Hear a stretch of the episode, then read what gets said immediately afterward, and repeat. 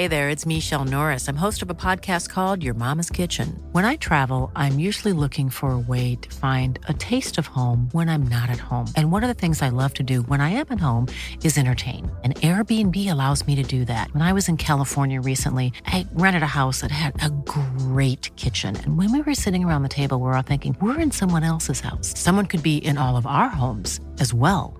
If you have a home, but you're not always at home, you have an Airbnb. Your home might be worth more than you think. Find out how much at airbnb.com/slash host. Many of us have those stubborn pounds that seem impossible to lose, no matter how good we eat or how hard we work out. My solution is PlushCare. PlushCare is a leading telehealth provider with doctors who are there for you day and night to partner with you in your weight loss journey. They can prescribe FDA-approved weight loss medications like Wagovi and Zepbound for those who qualify.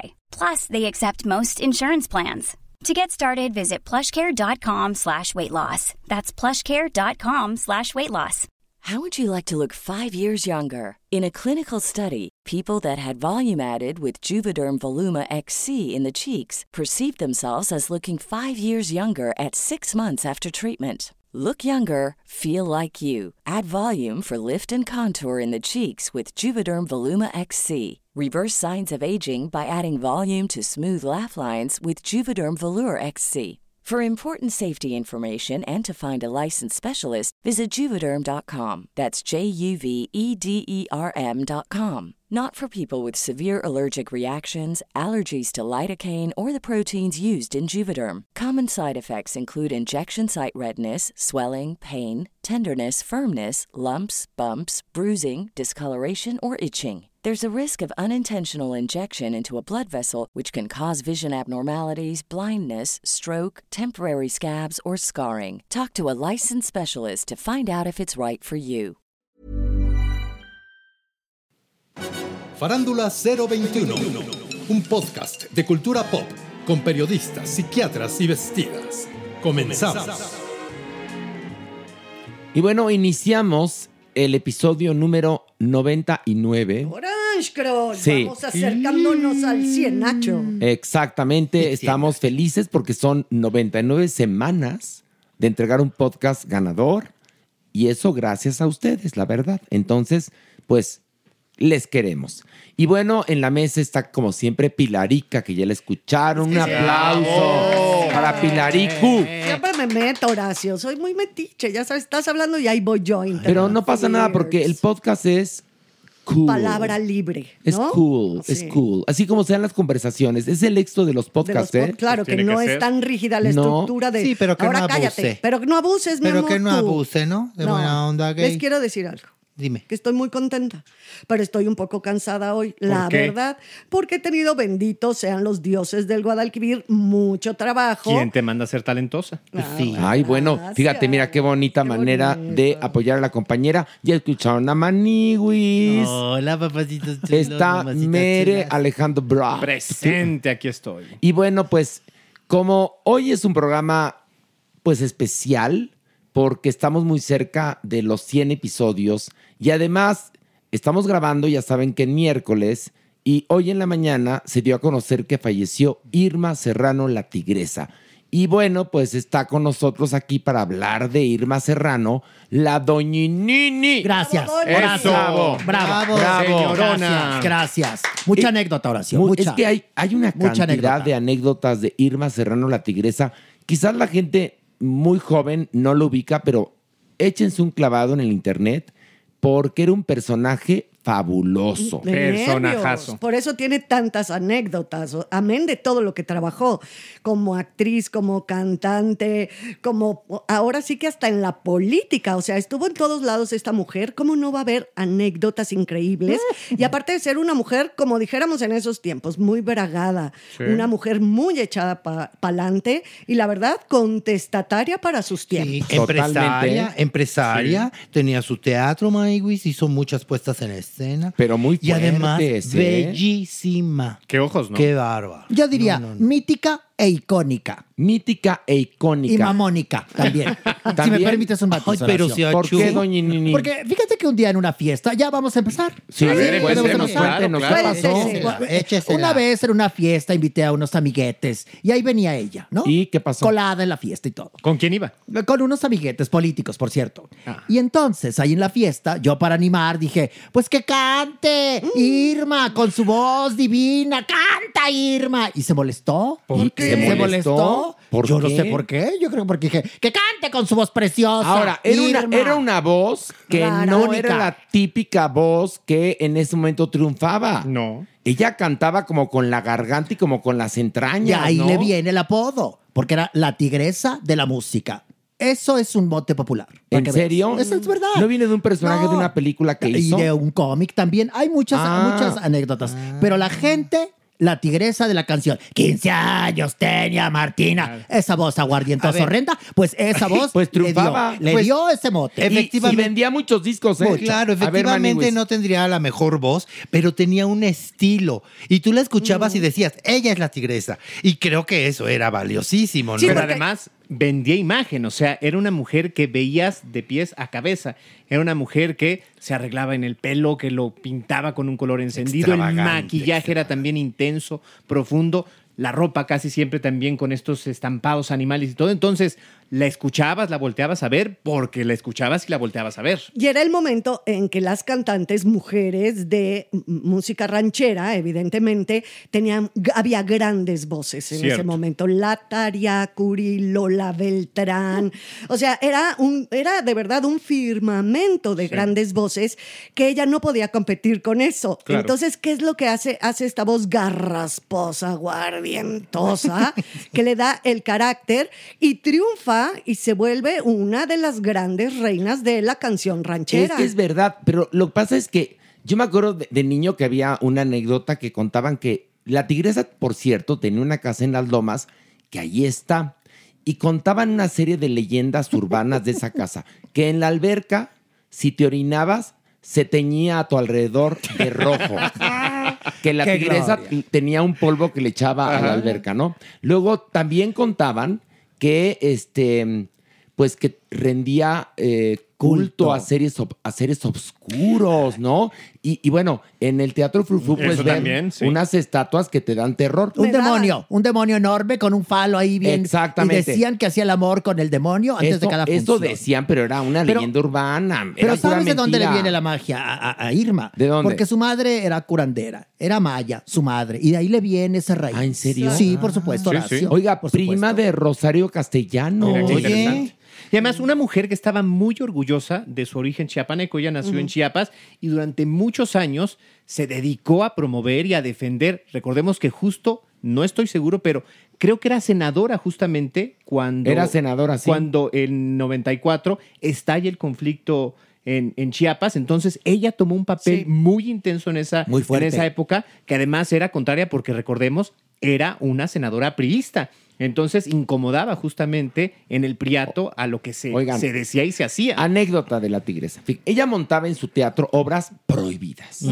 O sea, O Calcuta, que era un musical donde todo el tiempo estaban encuerados, ella lo trajo. Nana. Naná, Ah, claro. Lucrecia Borgia, que le iba a hacer junto con Jodorowsky. Wow. Pero se pelearon. Problemón. Porque la tigresa tenía su carácter. Uh, sí. Se pelearon, entonces ella hizo su versión y Jodorowsky la suya.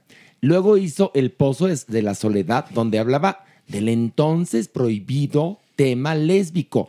Se asoció con Son Infante y entonces. Otro espérense, problemón. otro problemón.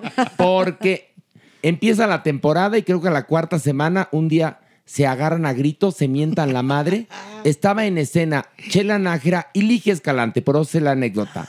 Y entonces ellas acabaron la escena y no entraban ni la tigresa ni Son Infante porque estaban gritándose. y entonces ellas improvisaron un poquito y después pues ya cayó el telón y ahí se acabó la temporada de esta obra. Luego también, este, todavía hacía obras, fíjate, ponía una obra a las, no sé, 6 de la tarde y 8.30.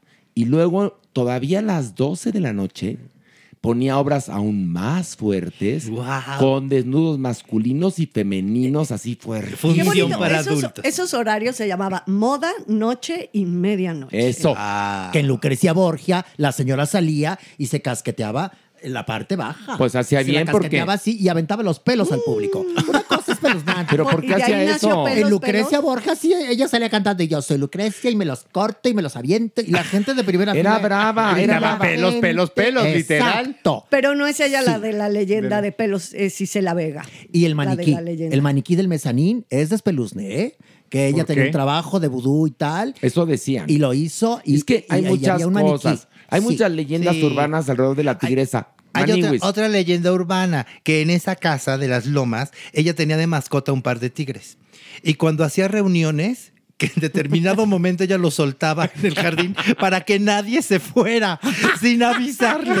Le tenía que decir, "Eh, Irma, ¿puedes agarrar a tus animalitos? Porque ya me tengo que... Pero además es quizás la primer figura del mundo del espectáculo. Hablo de la primer mujer muy contestataria que no le importaba que la vetaran. En Televisa la vetaban cada tres años. Era parte también de su forma de ser y de su personalidad. O sea, era padrísimo porque sí abrió brecha, hay que reconocerlo ampliamente, pero también era parte de ser una mujer de escándalo, de siempre estar en, en- en la lengua de los demás y eso la hacía muy poderosa. Bueno, Recuerden que en ese ejemplo- momento no había redes, ¿verdad? Claro. ¿Se acuerdan cuando Enrique Guzmán le dan un programa llamado Nuevas Noches en los 80? Invita, creo que en el segundo episodio, en el primer episodio, a la tigresa y le pregunta del libro. Ella escribió tres libros. Bueno, de alguna manera dictó tres libros. El primero fue un super bestseller que era Calzón Quitado, ¿no? Amarrado. Amarrado. A calzón amarrado. Sin pelos en la lengua y una loca en la polaca. Bueno, Exactamente. Ese primer libro eh, fue un escándalo porque hablaba. A ver, dinos lo que cita este, eh, la editorial. Bueno, ella dice en este libro que eh, tuvo un romance con Gustavo Díaz Ordaz entre el 64 y el 70, que es justamente el periodo en el que él fue presidente de la República. Ella habla de que le regala una casa en Jardines del Pedregal para tener estos encuentros amorosos y que inclusive también era una visitante frecuente de la residencia oficial de Los Pinos a donde iba a ver a su amor, que era pues evidentemente Ay, el Dios presidente en funciones. Decía- Esto lo escribe. ¿Y Ella en lo escribe, ¿eh? 1978, es decir, apenas ocho años después un de haber... cumpleaños de la primera dama. Ella llegó con mariachi. Con mariachi, sí, A cantarle por andar con un hombre casado. Y él salió a decirle, "Ma, por favor. Y ella ahí le cruzó la cara a cachetadas. Sí.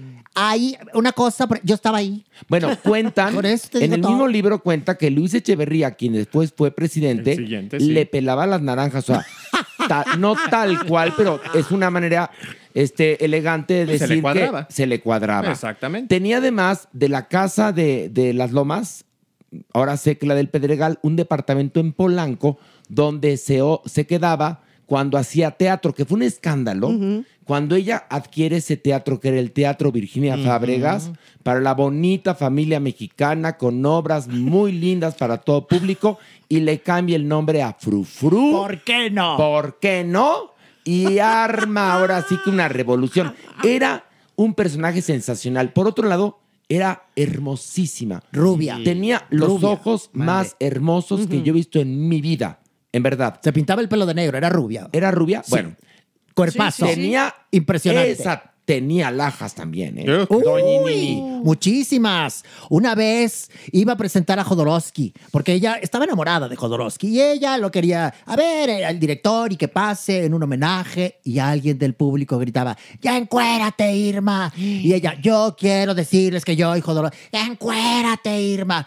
Y ella dijo, ¿me permiten un segundo? Salió entre cajas y entró enjollada, muy mona, con una pistola y le dijo, tú te sales del teatro, hijo de tu tal por cual, porque el señor se merece todo el respeto. Pum, pum al aire y salieron, sacaron al fulano. Ándale. Preciosa Hay, hay anécdota. algo, hay algo, ¿eh? Ella tenía que ser así para poder triunfar en un mundo dominado por los hombres.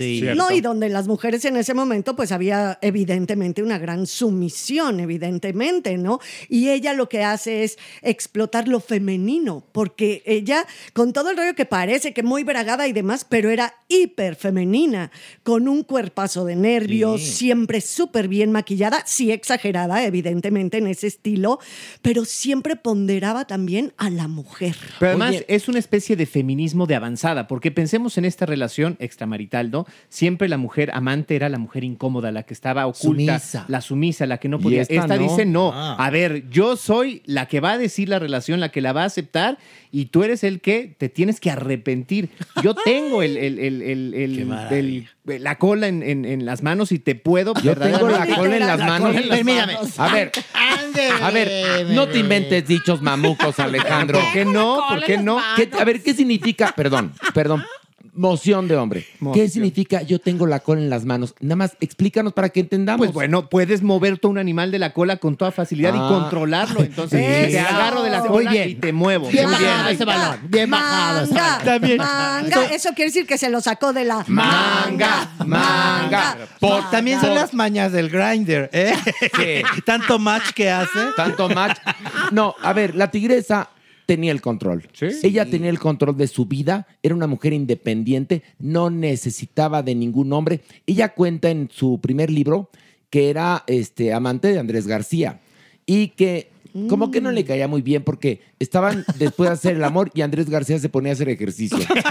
El pato, el pato Zambrano también la, la Ah, vincularon con esa el pato pa- Pero eso Zambrano. ya era como... que le regalaba ahí Yo creo que ahí los, los esos, eh, estos chicos que salieron del Big Brother, pues de alguna manera la buscaban para tener notoriedad. Sí. Y ella, a final de cuentas, cuando ya estaba en su última etapa profesional, antes de irse a vivir a Chiapas, también jugaba con ellos. Por supuesto. Sí, pero, pero esa parte sí estuvo gacha. La del Pato Zambrano y Poncho de Nigris, no, no. Pero es parte de una historia. Es de una parte de la leyenda. Pues sí, exacto. Pero- Como la leyenda de la cama. ¿Cuál? La- ah, la lo cama. cuenta, cuenta, cuenta. La cama, arráncate tú que lo Bueno, tienes más también fresco, por entre favor. todas las cosas que aparentemente ella obtiene del poder de, de Gustavo Díaz Ordaz está la cama de Carlota, la cama de latón y cubierta de oro que habrían retirado del castillo de Chapultepec para que ella se la llevara a su casa. Historiadores dicen que no es cierto, que no hay un registro propiamente nunca de esa cama, pero ella alimentó justamente esa leyenda y hay mucha gente que jura y perjura que ella dormía en la cama de Carlota. Bueno, fíjense que las grandes actrices, las grandes leyendas alimentan ese tipo de mitos, ¿no? Sara Bernhardt, ella decía que dormía en un ataúd. O sea, cómo van haciendo sus propias leyendas, inventando sus propios mitos y por eso podemos hablar todo lo que estamos hablando ahorita en este momento que ha desaparecido la señora. Porque Irma a una estrella no se le investiga, a una estrella se le inventa. Sí, y hay una cosa. No acabé de contar la anécdota de Enrique Guzmán.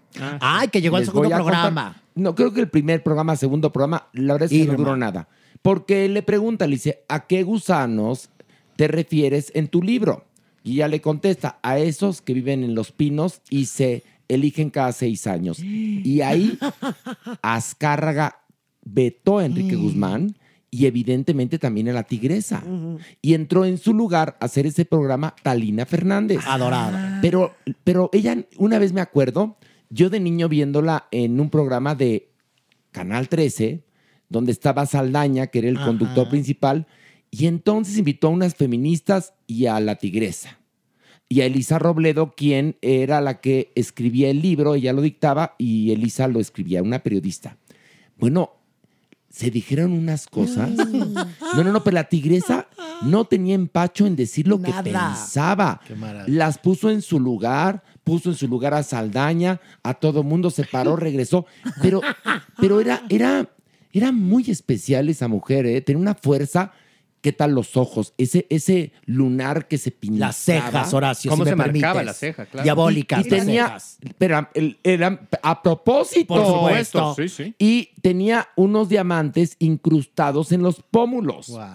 No, hay muchas, muchas. Mucha, mucha historia, Lo que yo no sé es cómo, o sea, obviamente sabemos por qué se enamora. Bueno, no, por qué mantiene la relación con Gustavo Díaz Ordaz. Era Ella feuco. cuenta- no, no, no, ella cuenta que no le gustaba Que nada. no le gustaba nada, pues, pero que el señor tenía una gran personalidad y pues evidentemente en esa personalidad estaba permeado por el gran poder que en ese momento tenía este hombre. Y decía que él era igual de terco que ella. Y que por eso ella se había enamorado de él.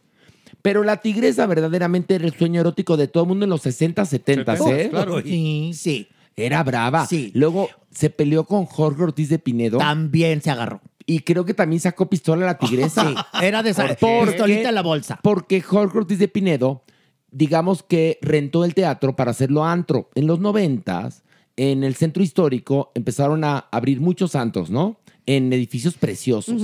Y bueno, a Jorge y a un grupo de personas, inversionistas, se les ocurrió, ¿por qué no?, convertir el frufru en un antro. Y bueno, lo convirtieron en un antro y después no sé qué pasó, pero la tigresa entró en juego y creo que a, a punta de pistolas lo sacó. Era bragada y brava, en verdad, ¿eh? Y cuidadito con la señora. Bueno, la última telenovela que hizo fue La Madrastra. Todavía ya mayor la tigresa.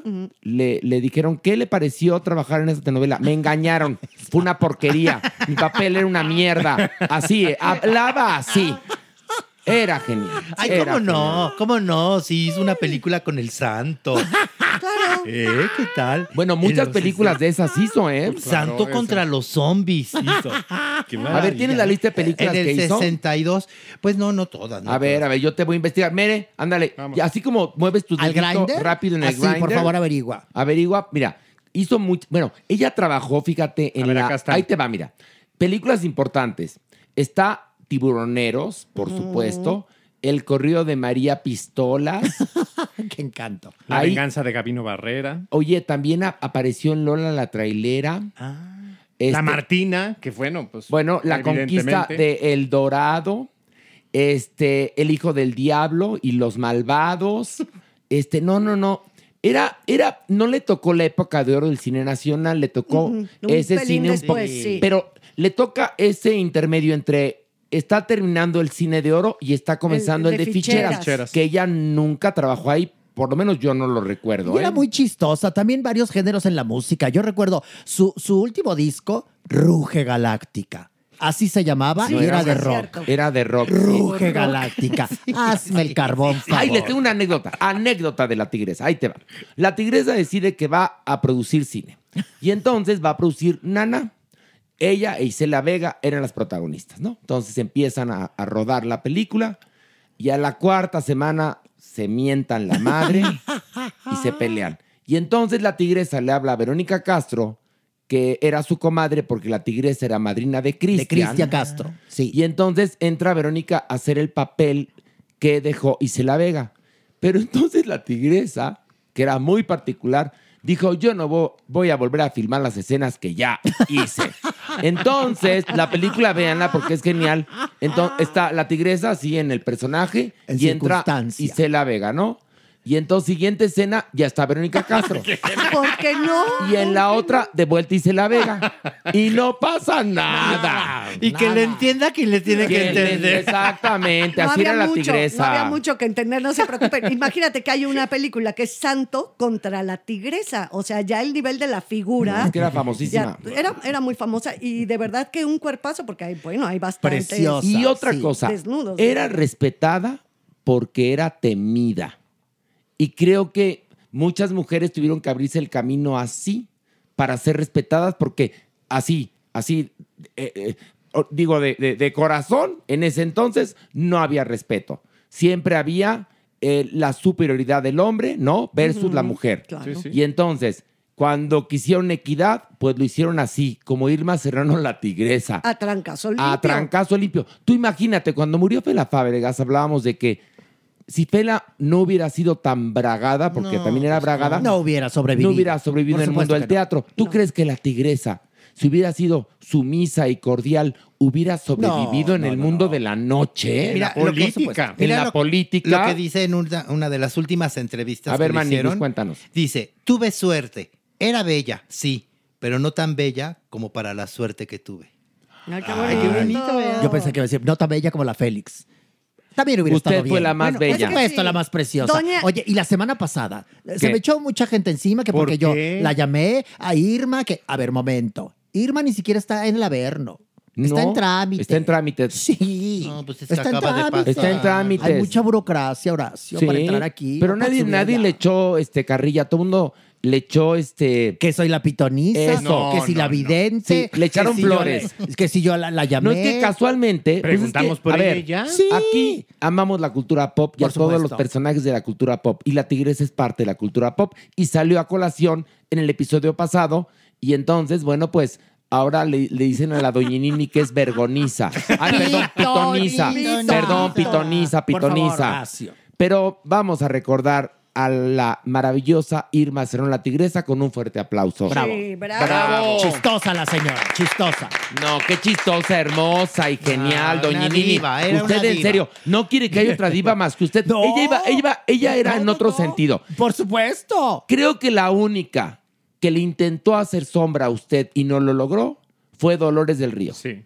La única. ¿Y esa quién es? Ay, Pero es perra usted, en serio, Ay, ¿eh? doña. Estoy bromeando. La quise a Dolores, sí. ¿Sí la quiso a sí, Dolores? sí, No tuvimos ahí. No, yo tampoco, claro no. amigas A un ver, momento. sí, Pilarica, te voy a contar una anécdota Sí, con lo cual se va, se a despejar tu duda. Viene de ahí. Cuentan que cuando Dolores del Río estaba muriendo de cáncer, ¿Quién estuvo se ahí? enteró, no, estuvo María Félix ahí, y se enteró de la obra escrita por Carlos Fuentes de Orquídeas a la Luz de la Luna. Le dijo, María, prométeme que te vas a vengar de esto. Y así fue. Y así fue. Wow. Sí. O sea, se ofendió Con el muchísimo. mujerujo este Carlos Fuentes. sí, Eh, así ella fue. lo llamó, usted Mujerujo. lo llamó mujerujo en, en la televisión nacional, sí, Sí, sí, sí. exactamente. Con la Vero. Yo fui. Con la Vero, exactamente. Bueno, Juan, miran cuántas Qué cosas sabemos de la tigresa. Y Yo, luego. Les tengo que contar algo. ¿Qué? La primera vez que eh, pisé un escenario profesional, o sea, sé que es donde te pagan, fue en el Teatro Frufru. Ay, qué belleza. En el Frufru. Qué gran Yo no conocí ese teatro y entré, eh, estábamos ensayando. ¿estabas una- en Ana tú? No, Ah. era, pa- es que lo más chistoso es que era una obra infantil. ¿En el frufru? Ajá. Sí, había Ajá. de todo. Porque había de todo, porque también había Sí, Martínez. claro. O sea, como decíamos hace rato, mañana, moda, noche, Tarde tarde y y, noche. medianoche. Oye, ¿y la conociste en persona? No, no la conocí. Lo que me impactó mucho, que hace ratito estábamos platicando, era el- la escultura de- Del del diablo. diablo. Dorado. Y yo sí sentía pasos en la azotea cuando entraba por, ya sabes, camerinos. Es un teatro muy con muchos recovecos, Sí. ¿no? Y yo sí dejaba respirar hasta que llegaba al escenario, que ya estaba iluminado y demás. Pero una gran experiencia. O sea, yo me sentía feliz de estar en el teatro. Sí, Pero te daba, te daba miedo esa estatua con el diablo, con No, el es que es de imponente? No, no, sí, Horacio. porque era muy imponente. Es A ver, imponente. Es que el teatro, porque yo también tuve la Cuéntanos, fortuna. Maniwis. Eh, Es que el Tú teatro... sí estuviste en Naná. Tú sí. Sí, sí. Nanay. Era otra versión. Era Nanay. Nanay. Nanay. Nanay. Nanay. No, es que el teatro tenía una vibra muy particular. Sí. Tiene. Sí, sí era, sí era un lugar en donde sabías que había pasado y de todo, maniguis. Y se había quedado ahí impregnado, impregnado en las paredes, en esa alfombra entre rosa y durazno y que se le veían los años también, ¿no? Era muy espectacular estar ahí. Yo Estas sí- Oro, columnas pintadas oro y en, rojo. ajá, en, en dorado. Sí, sí, sí. Es, No, era es un lugar- totalmente un... eh, Es más, ojalá y ese teatro lo Bueno. rescaten porque es un homenaje al kitsch. Y, y según se espera que traigan las cenizas de, de Sí, no, no. A ver, el, homenaje, sábado, ¿no? el sábado les aviso, como este podcast tiene vigencia de una semana, el sábado es el homenaje. Aparentemente en el Teatro Frufru. Pero, ay, no, Irma Serrano, la tigresa, qué personajazo. Necesitamos más personajes. Fíjate, en Lola la trailera estaba genial la tigresa porque salía de que ella tenía un, si no me equivoco, un tráiler burdel. Por supuesto. ¿No adoras? Efectivamente. Un tráiler ¿Por qué burdel. no? Era una genialidad. ¿Por qué no? Porque Lola la trailera ya ven que luchaba en contra del mal, pero todo ocurría en la carretera, ¿no? Hubo varias versiones de Lola la trailera, pero en la que, una que yo me acuerdo que la vi en la televisión, que este, pues este, la tigresa, que era mal, sale de villana, villana, Mala, villana, mal. tenía su tráiler burdel. Y, y también en esa película salía otra actriz que yo adoré, Susana Cabrera, Ay, que era la madrina de. Lola la trailera, ¿no? Gran Y también- comediante, Y también salía Joaquín García Borolas, el motorcito. Borolas. Pero bueno, Irma Serrano, este, con su partida, Aplauso, ahora sí. este, pues ahora sí que deja un legado muy interesante. ¿eh? Sí. Muy interesante. Y bueno, otro aplauso para Irma Otro. Serrano. Otro, para la chistosa, Irma chistosa. Ay, como que chistosa, guapísima. No es envidiosa, doña, en serio. Ni es envidia ni nada. Ah, no es que a mí me divertía. Sí, me ¿Eran, divertía. eran amigas o no? No, no, no. No, creo. ¿No? Bueno, Coincidíamos y un día se molestó. Usted no era amiga de, de, así. de- de nadie, ¿verdad? ¿O sí? No, a ver, dos puntas no se pican. Exacto, no podían, Perdón, no podían ser discúlpame. amigas. Dos puntas no se Mu- pican. dos mujeres alfa. Por supuesto. Quizás, ¿no? Pues sí. Podría y en mi casa yo diciéndole, a ver, tú, la voz, Irma, tu voz preciosa. Y se molestó. Señora Lo tomó por, burlista. lo- lo- es- Como por burla. favor. No, yo le dije de verdad. No, tú. Aquí, Ay, sí. divierte a la verdad. gente. Tú, tigresa, con tu voz preciosa. Ay. Pues sí, pero parecía que era burla porque ella sabía que no tenía una voz preciosa, sabía que tenía un estilo único y lo explotó a tope. Pero vos decirle tu voz preciosa sí suena como. ¿Y tú eres la abogada del diablo o qué? Pues, pues La rato. historia así fue, así se escribió y ni modo. Bueno, échense un clavado y busquen películas de la tigresa, música de la tigresa, lean sobre lo que hizo, sus anécdotas, sus comentarios. Bueno, un día eh, eh, humilló a Anabel Ferreira. Cuando Anabel Ferreira eh, se va de Televisa a TV Azteca, le dan un late night. Invita a la tigresa y creo que también se armó ahí. Ay, bueno.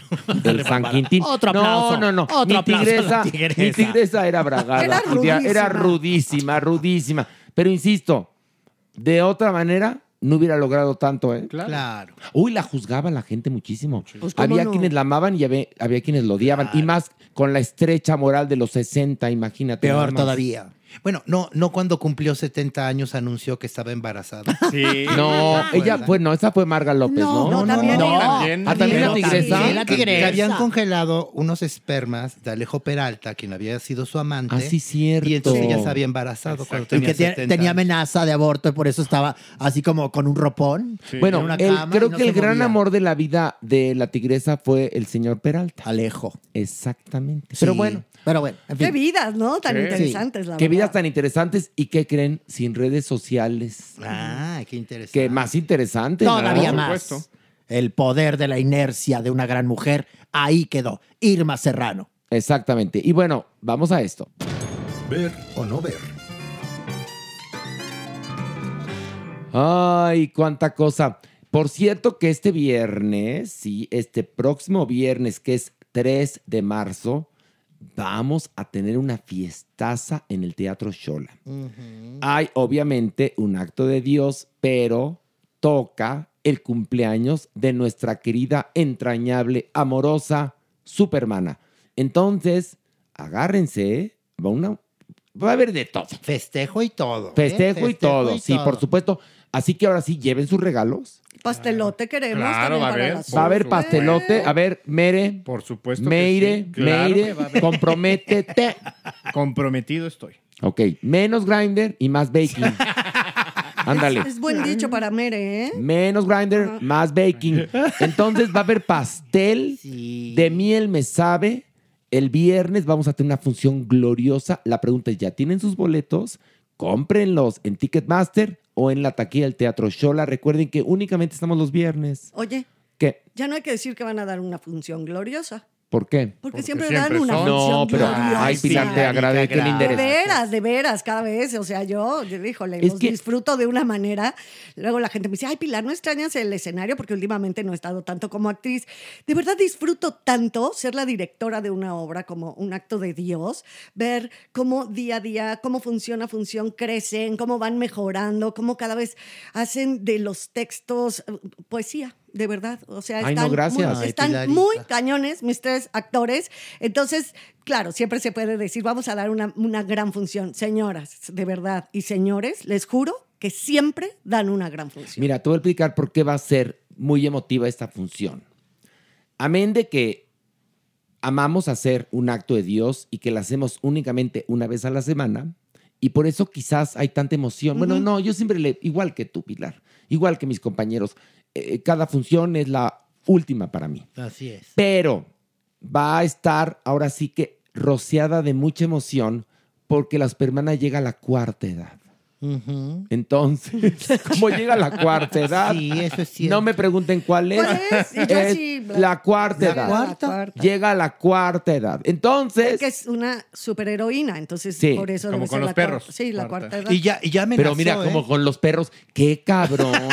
A ver, espero que lo hayas hecho con amor porque Por amamos a los perros, ¿eh? Por- por- a- amamos a los perros y amamos, Amamos a los las perros. superheroínas no, pero, también. pero volteó y dijo, ay, sí, como los perros. Te faltó decir las perras. No le digas así, es nuestra, Ay, nuestra querida, nuestra Oye, hermana. Siempre amarrando navajas La ustedes. Superman hay que respetarla. Porque tú La tienes la cuarta cola edad. en la mano, ¿cómo dijiste? Claro. Traes la cola Sí, en la dijo mano. la cola en la mano. Pues no iba a decir otra cosa, hombre. Los iba a pelos decir en la huevos mano. en la, en la No. mano. que ¿Quién trae. dijo los huevos No, en pero ahí esa es la expresión y entonces me arrepentí, pero tú traes a alguien agarrado de los huevos. Pues no lo iba a decir. pues yo Ay, tuve que- ay, Ay, Merengón. lo estás diciendo. Ay, en este podcast que no- de verdad nos eh, mordemos la lengua para decir la condesa donde trabajo, la... Pues ya me tengo que defender. Con- entendido mejor si Es más, vamos a aflojar a Mere cantando. Estamos transmitiendo desde La, La Condesa, Condesa, donde la verga casi que es más gruesa. Y se apenó de decir agarrada de los huevos. Fíjate, Ahora sí, O sea- ahora sí me dejó gelé. oye, si el otro día lo estaba oyendo en un mensaje, te la meto, tú me... O sea, dije, y ahorita... No, se le cruzó el cable, estaba Sí, chateando en no el grinder. que no se haga. Sí, ¿Cómo, oye, cómo me quieres? Contra cola en las manos. Ya lo exactamente. dijo A ver, Mere, una cosa es que el podcast sea así, cool, y otra cosa que tú estés en dos cosas a la vez, perdóname. No eres muy multitasking, mi mere. Mi Mere. Pero suena me- muchísimo más light agarrado de los huevos que la cola en la mano. O sea, Lo traía de la cola.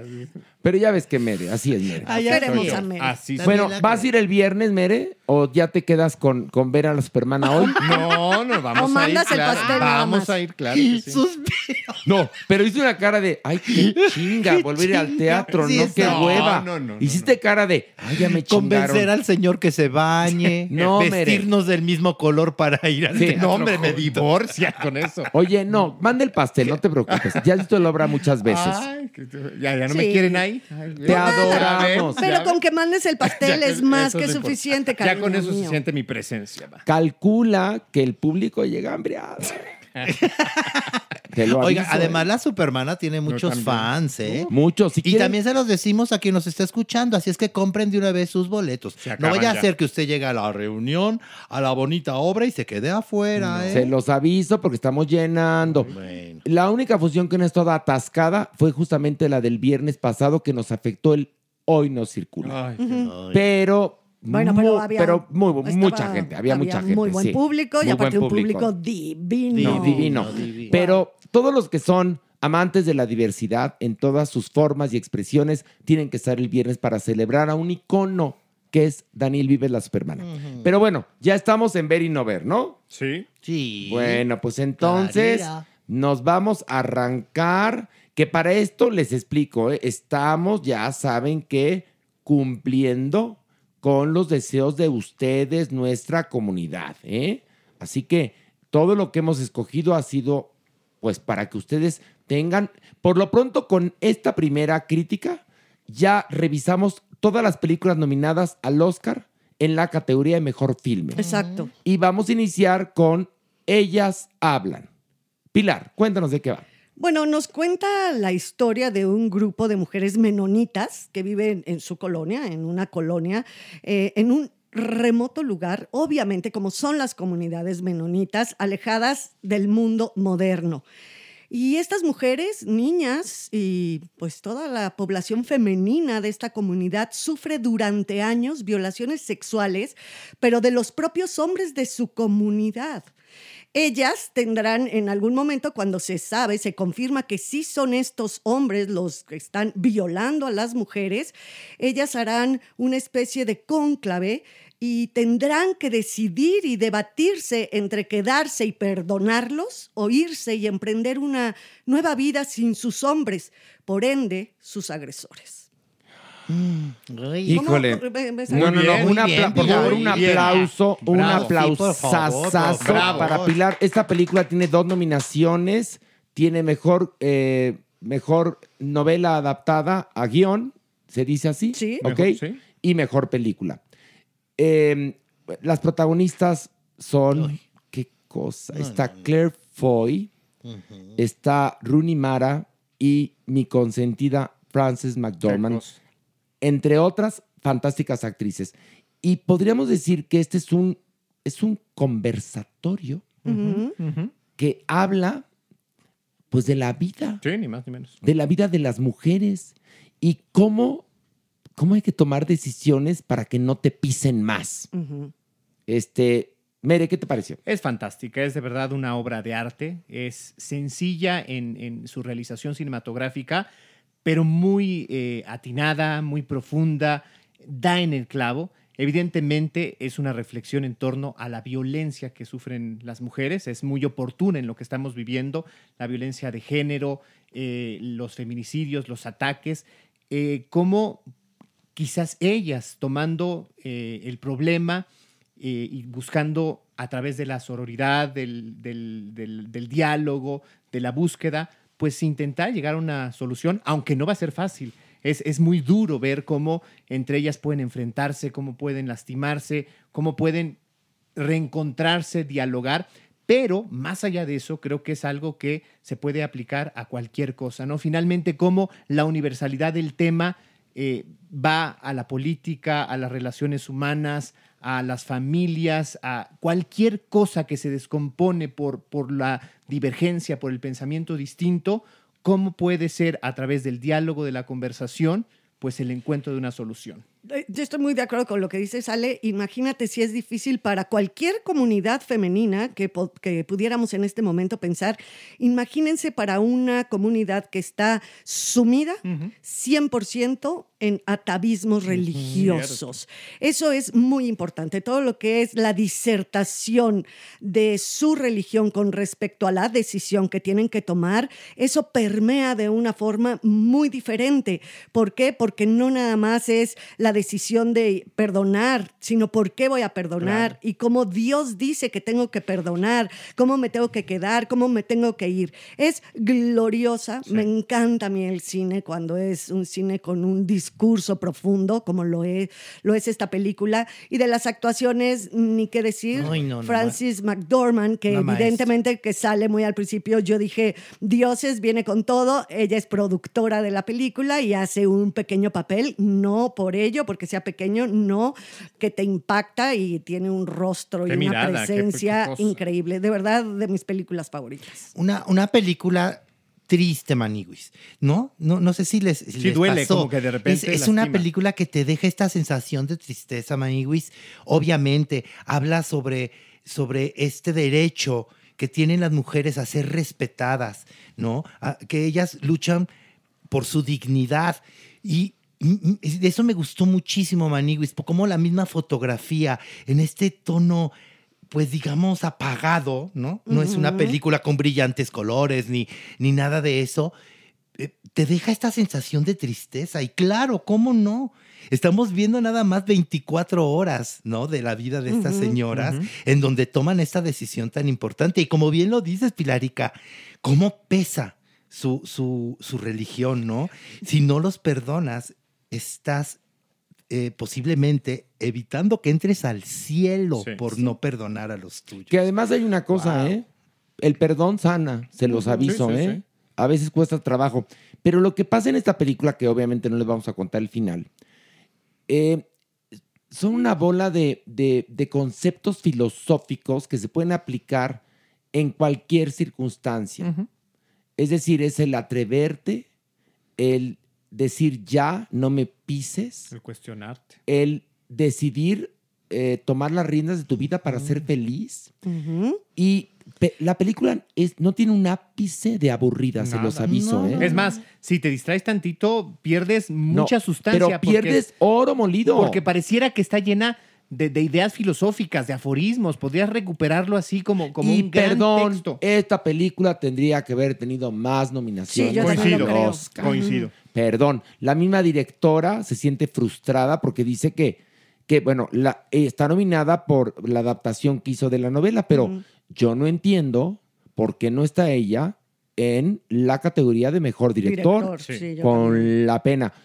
La verdad es que es un trabajo estupendo. Sí, Eso es dirección de actores, Eso ¿no, es- Pilar? Eso es dirección de actores. dígame usted. Evidentemente, porque no hay trucos, porque no hay efectos especiales que te distraigan, porque no hay grandes coloridos, como muchas de las películas que están nominadas, de verdad, a mejor sí. película.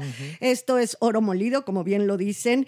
Y algo que es muy impresionante como mujer, evidentemente, es que ellas ponderan antes que a cualquier cosa, incluso a su religión, a salvaguardar la vida, tanto moral, espiritual y física, de las propias mujeres de la comunidad.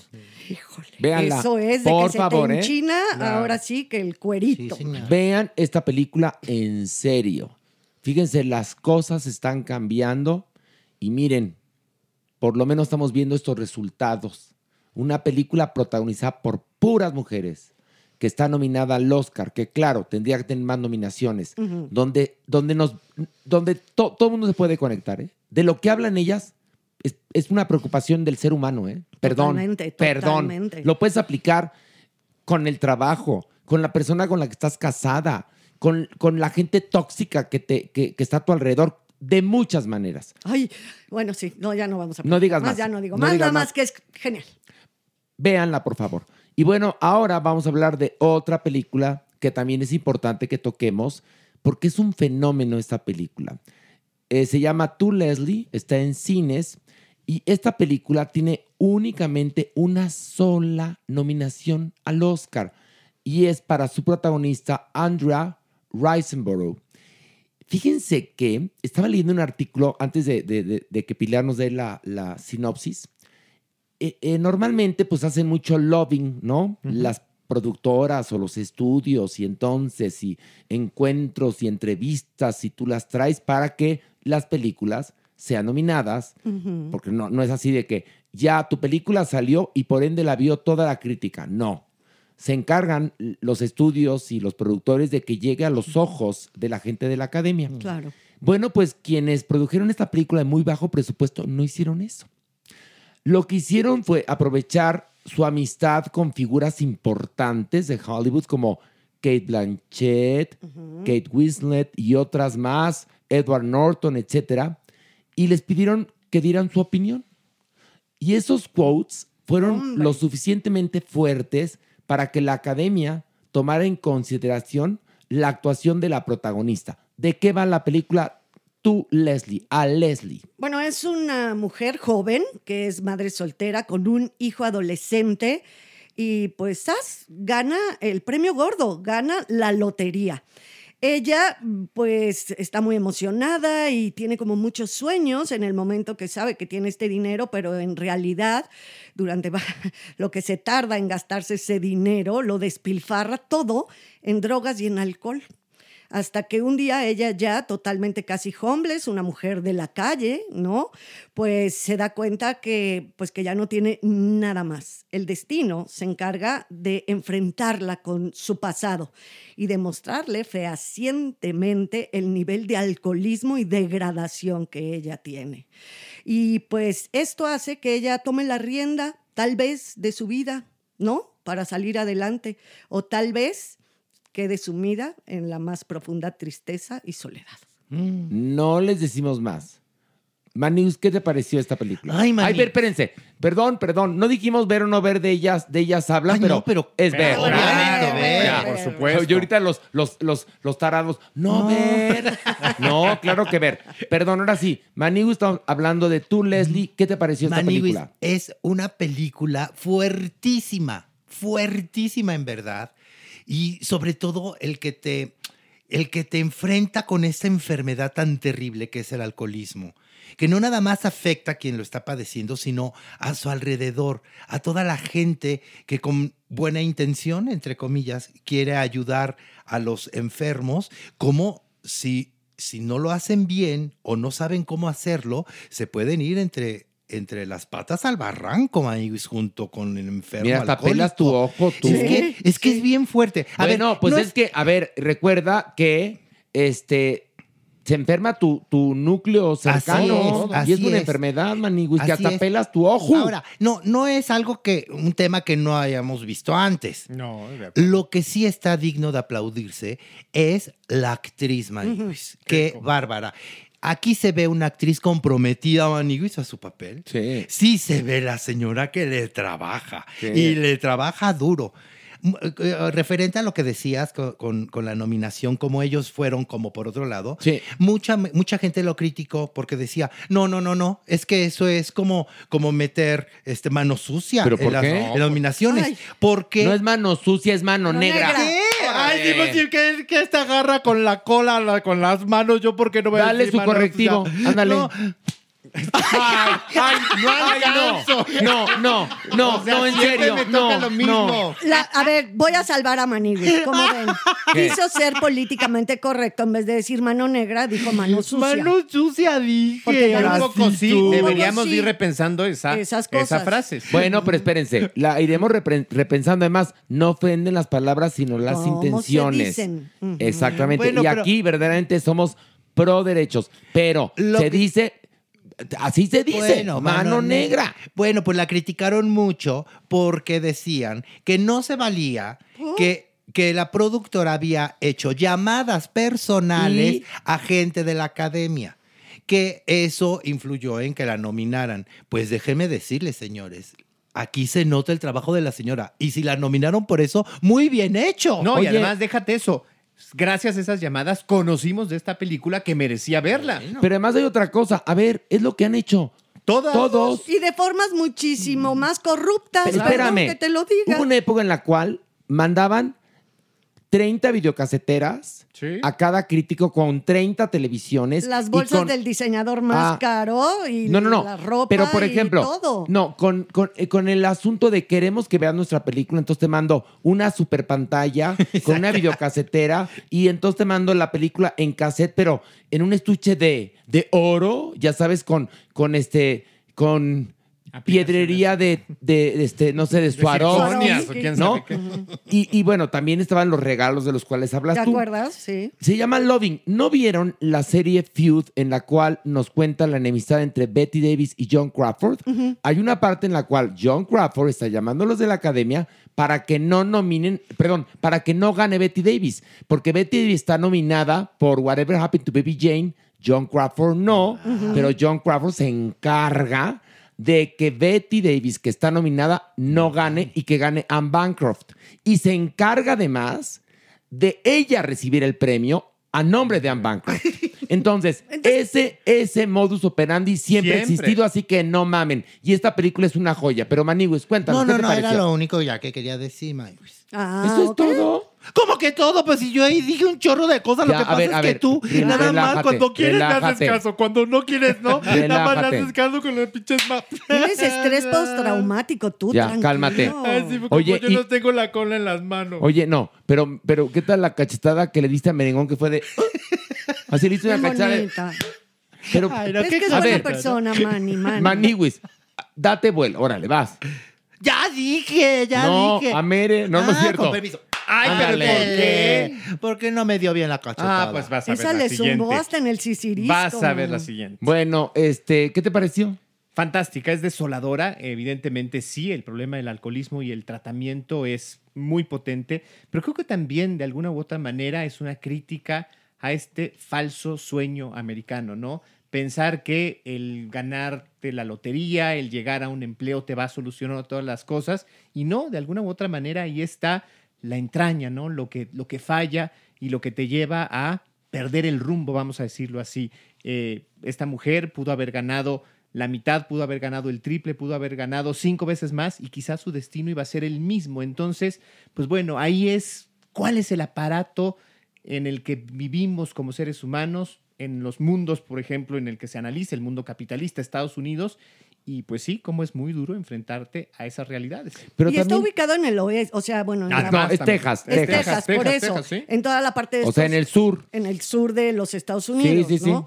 Entonces también todas, muchas de estas comunidades, también está padre lo que está diciendo Alejandro, el nivel de cultura es muy bajo Muy, muy. de las Pero personas. es que hay una cosa, lo que te está retratando la película es a la clase muy pobre y, trabaja- baja, y trabajadora de Estados Unidos. Exacto. Que existen millones de personas que viven así en Estados Unidos. Bueno, en ¿eh? Se Estados los Unidos, aviso. mucha gente cree que no hay pobres y es Y un claro país que con hay. muchísima. Hay millones de pobres. Muchísima No porque pobreza. tengan su troca, porque como que también nosotros en México tenemos esa conciencia de que alguien que tiene carro ya no es una persona que sea que, que tenga poco poder adquisitivo. En cambio en Estados Unidos, pues sí, hay muchísimas personas que son muy pobres y que pueden traer su troquita, su carrito antiguito y No, demás. espérate. ¿no? A O ver, sea, haz memoria. Nomadland. ¿Sí? Nomadland. Con Frances McDormand, que le da su, su- su tercer Oscar, te está hablando de esta población inmensa de gente nómada que está muy pobre y que tiene que viajar de un punto a otro de Estados Unidos en, en su casa Y móvil. Y absolutamente decepcionados Sí, del sí. sistema. Y deprimidos. Es el, el sistema mismo eh, ah, los ha deprimido, Es ¿no? que es justamente... Y eso es lo que le pasa en cierta forma a la protagonista de esta película. Cierto. O sea, es un producto, es un resultante pues del sistema capitalista norteamericano. Y ella es una víctima Sí. es una, está enferma, por supuesto, porque además no es que te enfermes, naces con ese gen, ¿no? Ella está enferma y también lo que te muestra es este periplo de cuánta gente la intenta ayudar Sí, sí, y cómo No no, puedes lo aceptar la ayuda. logran, no lo logran. No, lo logran porque Exacto. tú mismo eres el que no puedes accionar para Claro. aceptar la ayuda. De hecho, hasta como lo vemos en la película, se pone fúrica cuando porque le están demostrando que necesita ayuda. Sí. Fíjate qué fuerte lo que estoy diciendo. Porque alguien que le das ayuda y lo necesita se pone fatal y, y- y te puede hasta llegar a pegar, a insultar. ¿Por qué? Porque le demuestras, a fin de cuentas, que necesita ayuda. Claro. Y hay una cosa, todos los actores y todas las actrices que aparecen en la película, todos están geniales, ¿eh? Ay, no, sí. Desde el que hace el papel más chiquito hasta la protagonista, que su vida va a cambiar a partir de esta nominación, ¿eh? Se los aviso. Sí, está fantástica. Fantástica. Vean, vean la película, ya se encuentra en, en- en plataformas o en cines. Este, Pero pregúntanos, ver o no ver. a ver, Así ahí se llama esta sección. Tienes ¿o toda la tú? razón ya. Me andas carrereando. A ver, Ándale, ahora sí tú. Pero pero no ¿por me qué? equivoqué. No importa, no importa. Ay, pero para eso, mira. Órale, ándale, cabrón. No, no es cierto, ya. Espérate. Pero ya. no viste como dijo Kim Bolton. Bueno, vámonos. ¿Ver o no ver? Mere, Claro que ver. Pilar, Super ver. Maniwis. Clararira que ve. Muy bien. ¿Y Después de tú? que- yo, claro que ver. Ah, bueno. Y bueno, vamos a hablar ahora de una serie que se llama The Consultant de Amazon Prime Video. ¿De qué va esta serie? Bueno, esta serie en primer lugar hay que decir que el protagonista es Christoph Waltz, que hace unos villanos maravillosos. Y bueno, resulta que la acción ocurre en una empresa que hace videojuegos. Y todo está muy bien, es un día normal, llega un grupo de niños a visitar las instalaciones de esta empresa, que además es eh, una empresa cuyo dueño tiene 28 años o algo así, Veintitantos, ¿no? sí. Veintitantos. Es coreano Coreano, sí. de Corea del Sur. Y bueno, es un súper empresario que a partir de que creó su primer videojuego como a los 13 años, no dejó de hacerse putrimillonario. Y bueno, a las instalaciones de este lugar llegan un grupo de niños que quieren conocer qué pasa ahí. Y entonces la asistente los lleva que se queden un ratito con el dueño para que platiquen. Y en eso, ¡chas! Un balazo. Bueno, no, no uno, cinco balazos Varios, sí. y está muerto este hombre. O sea, un niño lo asesina. Luego, esa noche, llega a esta empresa el personaje interpretado por Christoph Waltz, que es una especie de, pues, de auditor, ¿no? A ocupar el puesto que quedó vacante por obvias razones. Y en lo que se arregla que la herencia, que esto, él está ahí. Y empieza a generar una vibra de terror y empiezan a ocurrir una serie de cosas que ya no les cuento porque ahí se las dejo. Pilar, ¿qué te pareció The Consultant? Pues no, no, la verdad es que no me encantó. Se me hace que está muy desilvanado. Todo sucede, o yo no le entiendo bien a cómo es después de semejante crimen que acabas tú mismo de contar, ¿no? Al día siguiente ya llegan todos los empleados y luego los otros dos que tampoco tienen un puesto, dos asistentes, ¿no? De al que acaban de matar, tampoco tienen un puesto tan elevado para abrir, cerrar en la noche, llegar a, a este gran emporio, ¿no? De, a las oficinas de este gran emporio. O sea, yo siento que hay muchas cosas como que no, no están bien hiladas, como que tal vez soy muy exigente, soy muy ortodoxa, me gusta que A, B, C, D se vaya hilvanando. Entonces hay cosas que yo me preguntaba, ¿y cómo le hablaron a qué hora todos los que se supone que ya estaban corridos de la empresa porque ya no existía la empresa?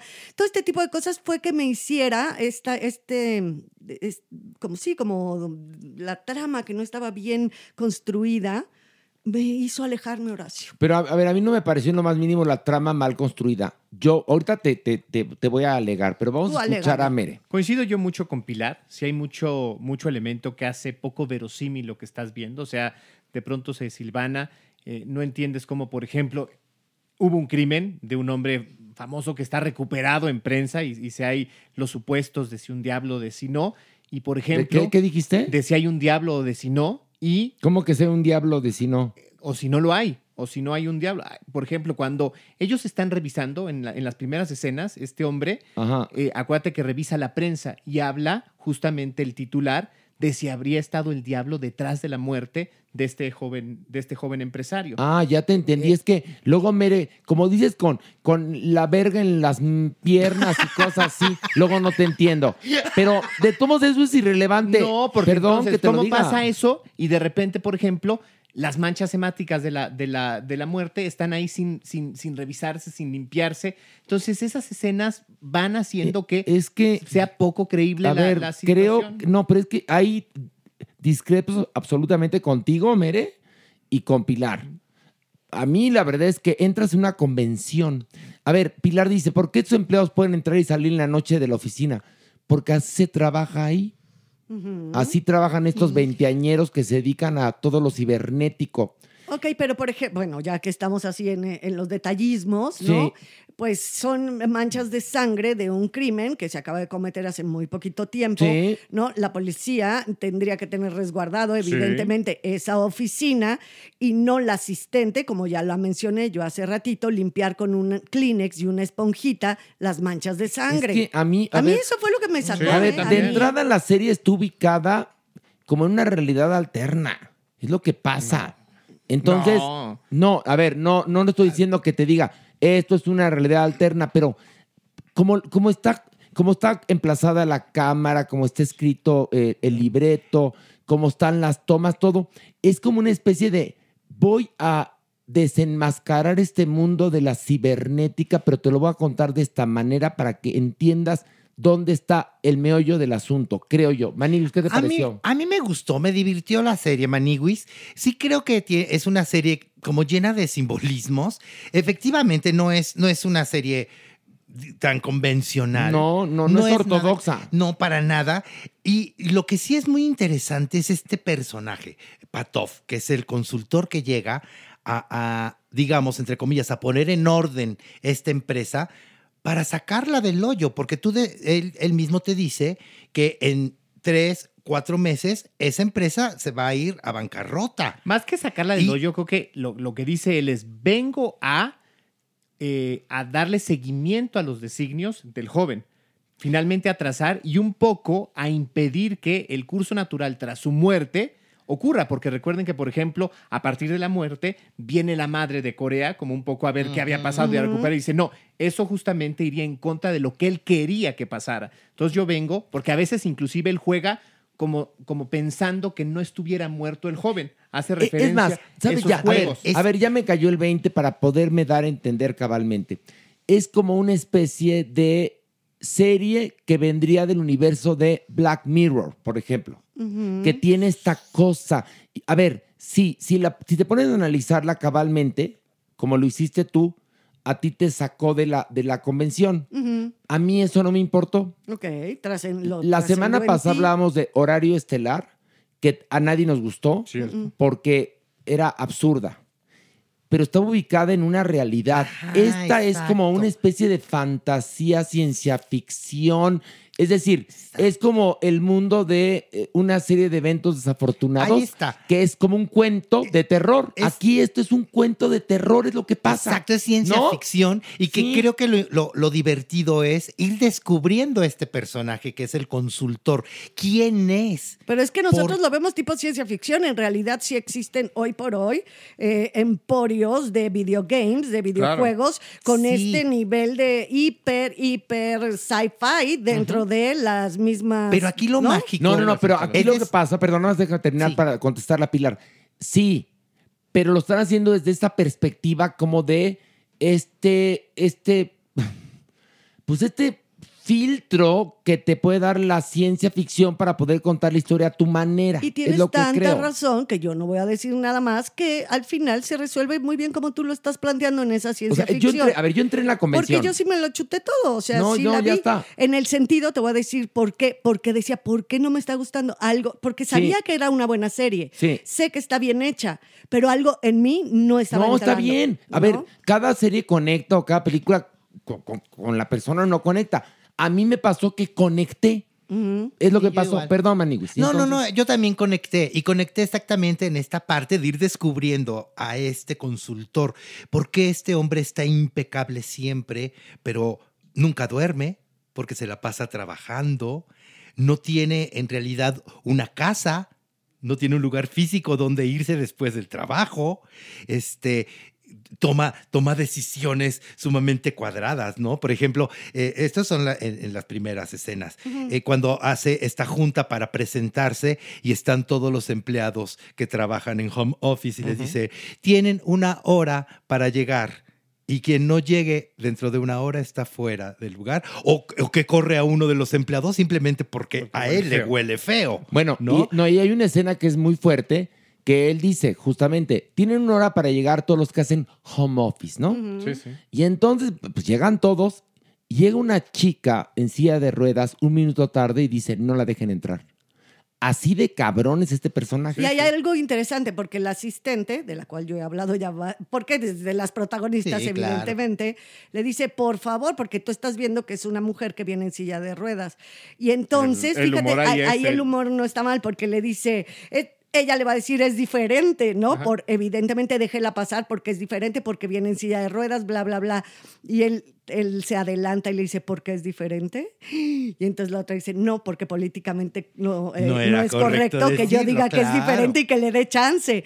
No, por eso te digo, a mí sí tenía cosas que yo decía, ¿por qué no me está gustando? ¿Por qué no me está atrapando? Y por eso hice un análisis. Pero yo creo que la misma estilo. factura, como te lo dije, la factura, el emplazamiento de cámara, la iluminación, el tono actoral, te está hablando de una especie de ciencia ficción, porque más es, es tiene humor. Sí, es, es una, es una serie de ciencia ficción de humor negro, digámoslo, ¿no? Ujú, sí, Creo yo. Pero bueno, vamos, ver o no ver. Pilar, No, se la pueden ahorrar, hay mejores. ok. No Mere, ver, no ver. Maniwis, Yo sí, véanla, fíjense. yo también digo véanla, fíjense nada Ah, más. bueno. Uy, se partió la mesa, se partió la ¿Sabes mesa. qué, Maniwis. Vámonos tú y yo a hacer otro podcast. Vámonos tú y yo, Ale. Vamos. En nuestra sección Pero a cenar. Ver y Ver. En nuestra sección Ver y Ver. Ver y ver. No, se va a llamar a tronar un pistachito. Así de lo íntimos que somos tú y yo. Y, de- y vamos a criticar a Mere y a Pilar cada Y episodio. el nuestro se va a llamar con el rabo en la mano. Con el rabo en la mano. Muy bien. Con la cola en la mano. No rabo, mi amor, más ya. Bueno, ahora vamos a hablar de otra película que tiene una nominación al Oscar en la categoría de actor de reparto para el actor Brian Tyree Henry, que junto con Jennifer Lawrence protagonizan Causeway de Apple TV Plus. ¿De qué va esta película? Lindsay es una mujer soldado que acaba de regresar de Afganistán con heridas notables, tanto en el eh, ánimo como eh, con un accidente cerebrovascular. Aparentemente recibe una terapia de la que queda curada, o por lo menos la dan de alta. Sin embargo, el regreso a casa es traumático. Le cuesta trabajo regresar y pues pareciera que no tiene camino de, de- de sal- de salir adelante, de seguir. Sin embargo, se topa con un hombre que se convierte en su amigo, totalmente distintos los dos, y pareciera que con una amistad fortuita, poco convencional, pues encuentran ambos una forma de sanar sus batallas. Muy bonito. Mira, muy bonito porque muy bonito, fíjense que ahora sí que cada quien, cada quien Tiene tenemos nuestras batallas, ¿no? Nuestras batallas. Sí, sí, sí. Como lo son dos personajes tienen heridas de guerra. Ella porque estuvo en la guerra y él porque le pasaron cosas muy pinches. Un accidente Y Y esto ella también le han además pasado, le- Sí, bueno, en también. su pasado también tiene Sí, cosas claro. dolorosas. No, no, ya sé, pero-. Pero hablando de heridas de guerra, ella tiene heridas reales Literales. de guerra. Sí, sí. claro. Y todo esto ocurre en Nueva Orleans, que también es interesante porque ocurre ahí. Este, a ver, este Pilar, ¿qué te pareció? A mí me gustó, me gustó bastante. Creo que no es una historia tan complicada, no llega a unos niveles de profundidad, tanto intelectual o emocional, y ese es su valor. Precisamente donde el valor de la amistad, del encuentro, de la sanación, de reconstruirte, eh, es, es lo que va rifando en la película y entonces se te hace una, se te convierte en una película muy entrañable, una película muy fácil de ver y que, y que te reconecta con saber que, bueno, a mí por lo menos que la amistad y estar al lado de personas que te ayudan cuando estás descolocado, cuando estás herido, tanto físicamente como del corazón, herido por el pasado que te ha tocado vivir, que puedes encontrar seres empáticos y parecidos a ti que juntos pueden salir adelante. Sí, y, que, y que no es la familia. No, muchas veces, no, muchas veces. Exacto. Este, Maniwis, ¿qué te pareció esta película? A mí también me gustó Maniguis, aunque yo en lo personal tengo un problema con Jennifer Lawrence. Siento que en todo lo que veo de de, entrada ella. no es Lawrence, ¿Quién? Entonces, ¿Cómo es? Jennifer Lawrence. Ay, pobrecito, pobrecito Ah, vale. con tu mamuques. Ay, bueno. Jennifer Lawrence, tengo Oh un problema. God. Yo siento que todo que la veo, en algún momento va a sacar su manita por la pantalla y me va a poner un chingadazo. ¿Por qué? Pues no sé, ¿Pero yo sí- siento esa sensación como que siempre está como encabronada. No. Esa es la Deprimida, sí. sensación que Como yo tengo. deprimidona sí la agarran para papeles de ¿Verdad? mujer depresiva. Yo sí. siento que en cualquier momento saca su manita, así me pone un chingadazo y continúa no. la película o, o lo que está haciendo. Pero sí, mis respetos, mis respetos a Brian Three Henry. ¿A Bueno, quién? ok. A ver, no, No, no corrígeme. importa, no. corrígeme, a corrígeme. va- Yo estoy aquí para que me corrijan a punta de chingadazos. A ver, a ver. Ay, bueno. Bueno. Es más, mire, vamos a Es dejar pasar este evento. Se llama. A decir cómo se llama este actorazo que Brian- es Brian Tyree. Tyree Henry. Ahí está. Qué dificultad. Qué bonito. Mira, Tyree nada más Henry. concéntrate, mira, Maniwis. Vas muy Brian, bien. Brian. Tyree. A ver, Henry. Brian. Brian, Tyree, Henry. A- apréndete su nombre porque Little no- put, little put. Ok. Muy bien. Little Pool, Little porque Oye, escúchame. Este hombre no se va a ganar el Oscar, te lo Ay, no, y no, y no se lo merece tampoco. Pero- No, sí está muy bien. Está muy bien. Para estar No, nominado no, está muy bien. No, sí. Es Ya una llegó a la fácil. nominación y ya con eso, con o sea, eso eso es ya. un premiesazo Exact- tener esa exactamente. nominación. No, perdóname. Pero que- no es fácil, Maywis. Claro que no es. O sea, Pero tampoco es dificilísima, ¿no? A es ver, un- porque en general tampoco la película es difícil. Por eso, por pero, eso, Pero no, pero no le quites piensa en mérito. No le Blanchett, quites mérito. Ay, en- no. ah, o sea, ahí Po- sí hay a ver, masterclass. por eso estoy diciendo, él es una, él tiene una maravillosa actuación, muy bien, pero no va a ganar. No, exacto. va a ganar, no pero- es, como diría en inglés, remarkable. Exactamente. No, pero está muy bien que esté nominado porque a mí sí me gustó su trabajo. Sí, claro. A mí también. A mí el, el trabajo que no me gustó fue el de ella. ¿Ves? Te dijo. Ella me parece una actriz, a mí, perdón, en lo personal, sobrevalorada. Tibia. Así como hay actrices maravillosas que están, eh, que no están reconocidas, ella está sobrevalorada. Es más, cuando ganó el Oscar, bueno, era porque estaba apoyada por Harvey Weinstein, que te acuerdas? hay, hay un video horrendo donde aparecen todos los famosos y famosas que después le dieron espalda a este cerdo, Harvey Weinstein, pero eh, él fue el que de alguna manera me imagino que apoyó para que ella, este, pues, obtuviera el papel protagónico de esa película y después, posteriormente, el Oscar. Pero a mí, a mí no es una actriz que me, que sea- me mate. Perdón que se los diga, pero no tiene un gran diapasón. No, Eso que no. sientes, yo, yo siento más que me va a pegar, siento más bien que siempre está un poquito a punto de llorar en ese, en esa carita como de, ya sabes, como de nada, porque es Dios ponme cara de nada, medio depresiva. A mí no me parece una gran actriz. Creo que cumple bien No, en esta cumple película, no. porque aparte el Pues sí. personaje le queda como anillo al dedo. A ver, y es una estrella, Y es por una supuesto. estrella. Y él, yo considero que está también bien padre, pero que ninguno de los dos personajes, ya no pensemos en los actores, ninguno de los personajes te lleva a dar una, Claro. un gran diapasón de emociones, ni siquiera do de pecho fuerte en algún momento. Digo, lo más es que lloran ahí de repente o sufren un pelín, pero no es algo, ni tampoco es que me maten de No, la no, no, felicidad, bueno, ni tanto- llenen las pantallas. No, no, Tanto no, que la no, película no, nada más no. tiene esa nominación. Sí, sí, sí. Pero sí, sí. hace un momento hablábamos de Andrea Riseborough, que es la protagonista de Tour Leslie.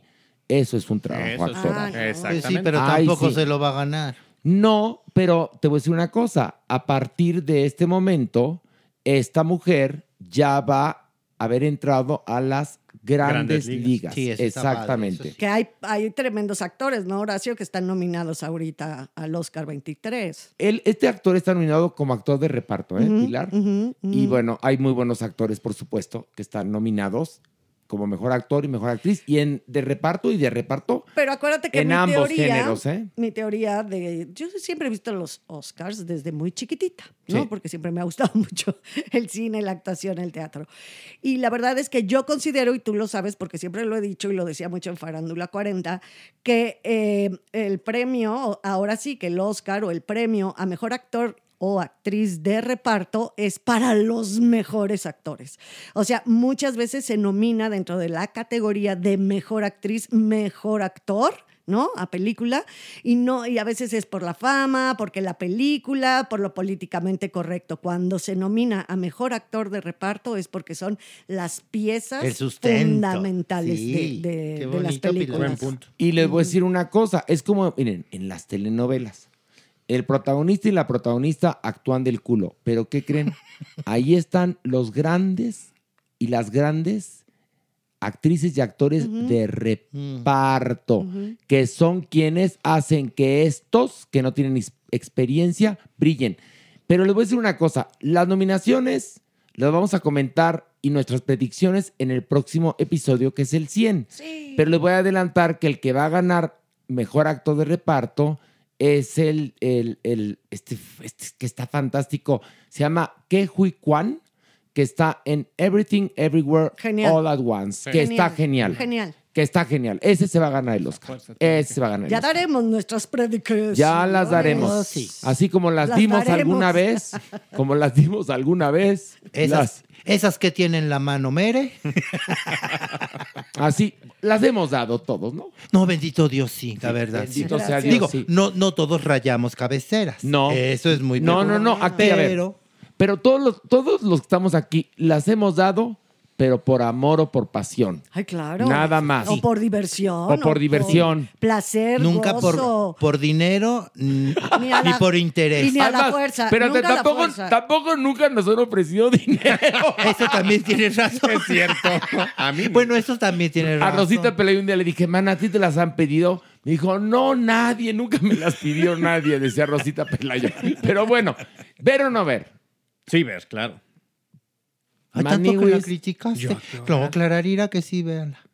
Eh, Pilar, Ver. Yo también ver. Ver, Brasil, ver. Ver. Sí, un ver. ver. Yo la tuve que ver porque la analizamos aquí en el podcast. Es bonita, es una ver, historia es sencilla. cumplidora. Sí. Te lo juro que verla. Honesta, que sin- mayor pretensión. Sabadito, dorminguito, o sea, está rica, pero no es un Ah, no. peliculón ni en No, no, Está, drogas. está un grado arribita de película de Hallmark. Sí. Un gradito. Gradín, ¿verdad? gradín. Un gradín, Gradín. nada más. Como yo digo, pelín, gradín. Ándale. Bueno, eh, tenemos mucho más aquí en Farándula 021. Vamos a una breve pausa. Regresando está el cuerpo. Está la cumpleañera, la supermana y el averno, por supuesto. Así que no se mueva.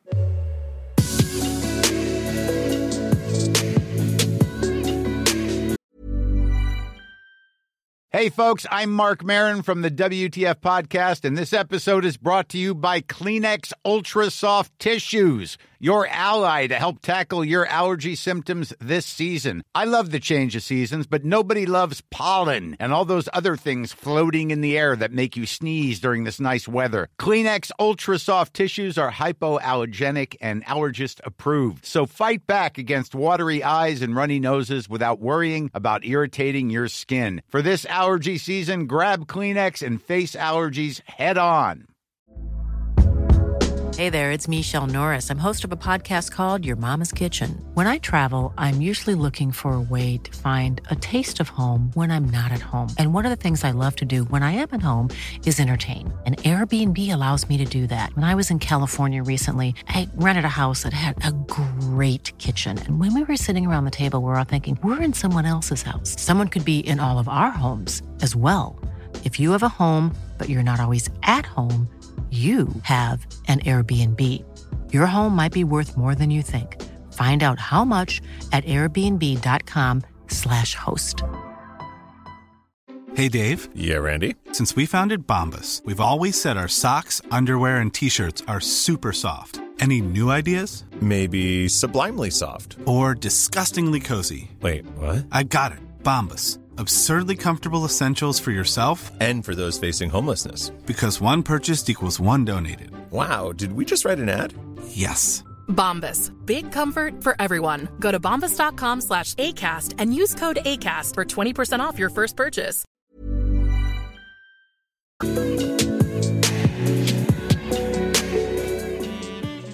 Nuestra adopción responsable.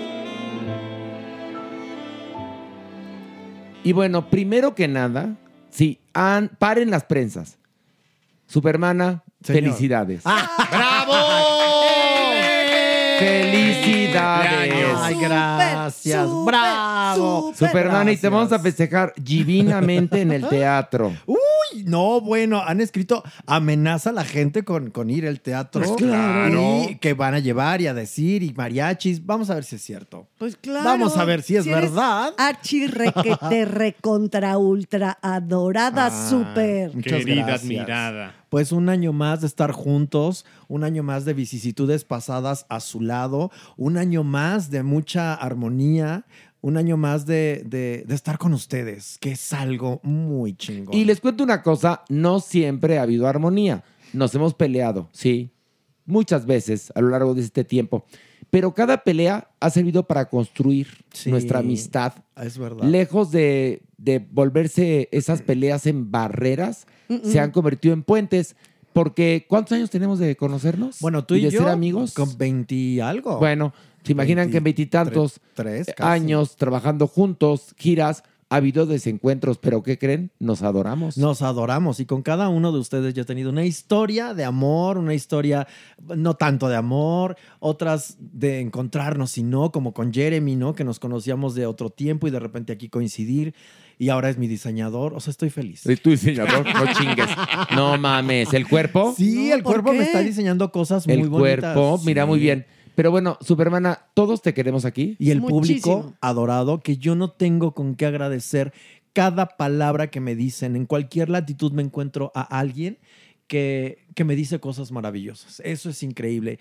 Y a los tres hates que tengo también los quiero. ¿Tienes tus haters también? No, tengo uno o dos. Ay, pero pues eso ni también modo. habla de algo que, que yo no puedo ver de mí, ¿sabes? Y eso es bien bonito. Mira, si a la gente, si a la gente le molesta que vayas por la vida, pues allá ellos. Pero hay gente que, que le molesta muchísimo. y tiene Sí, más porque hates. ¿sabes qué pasa?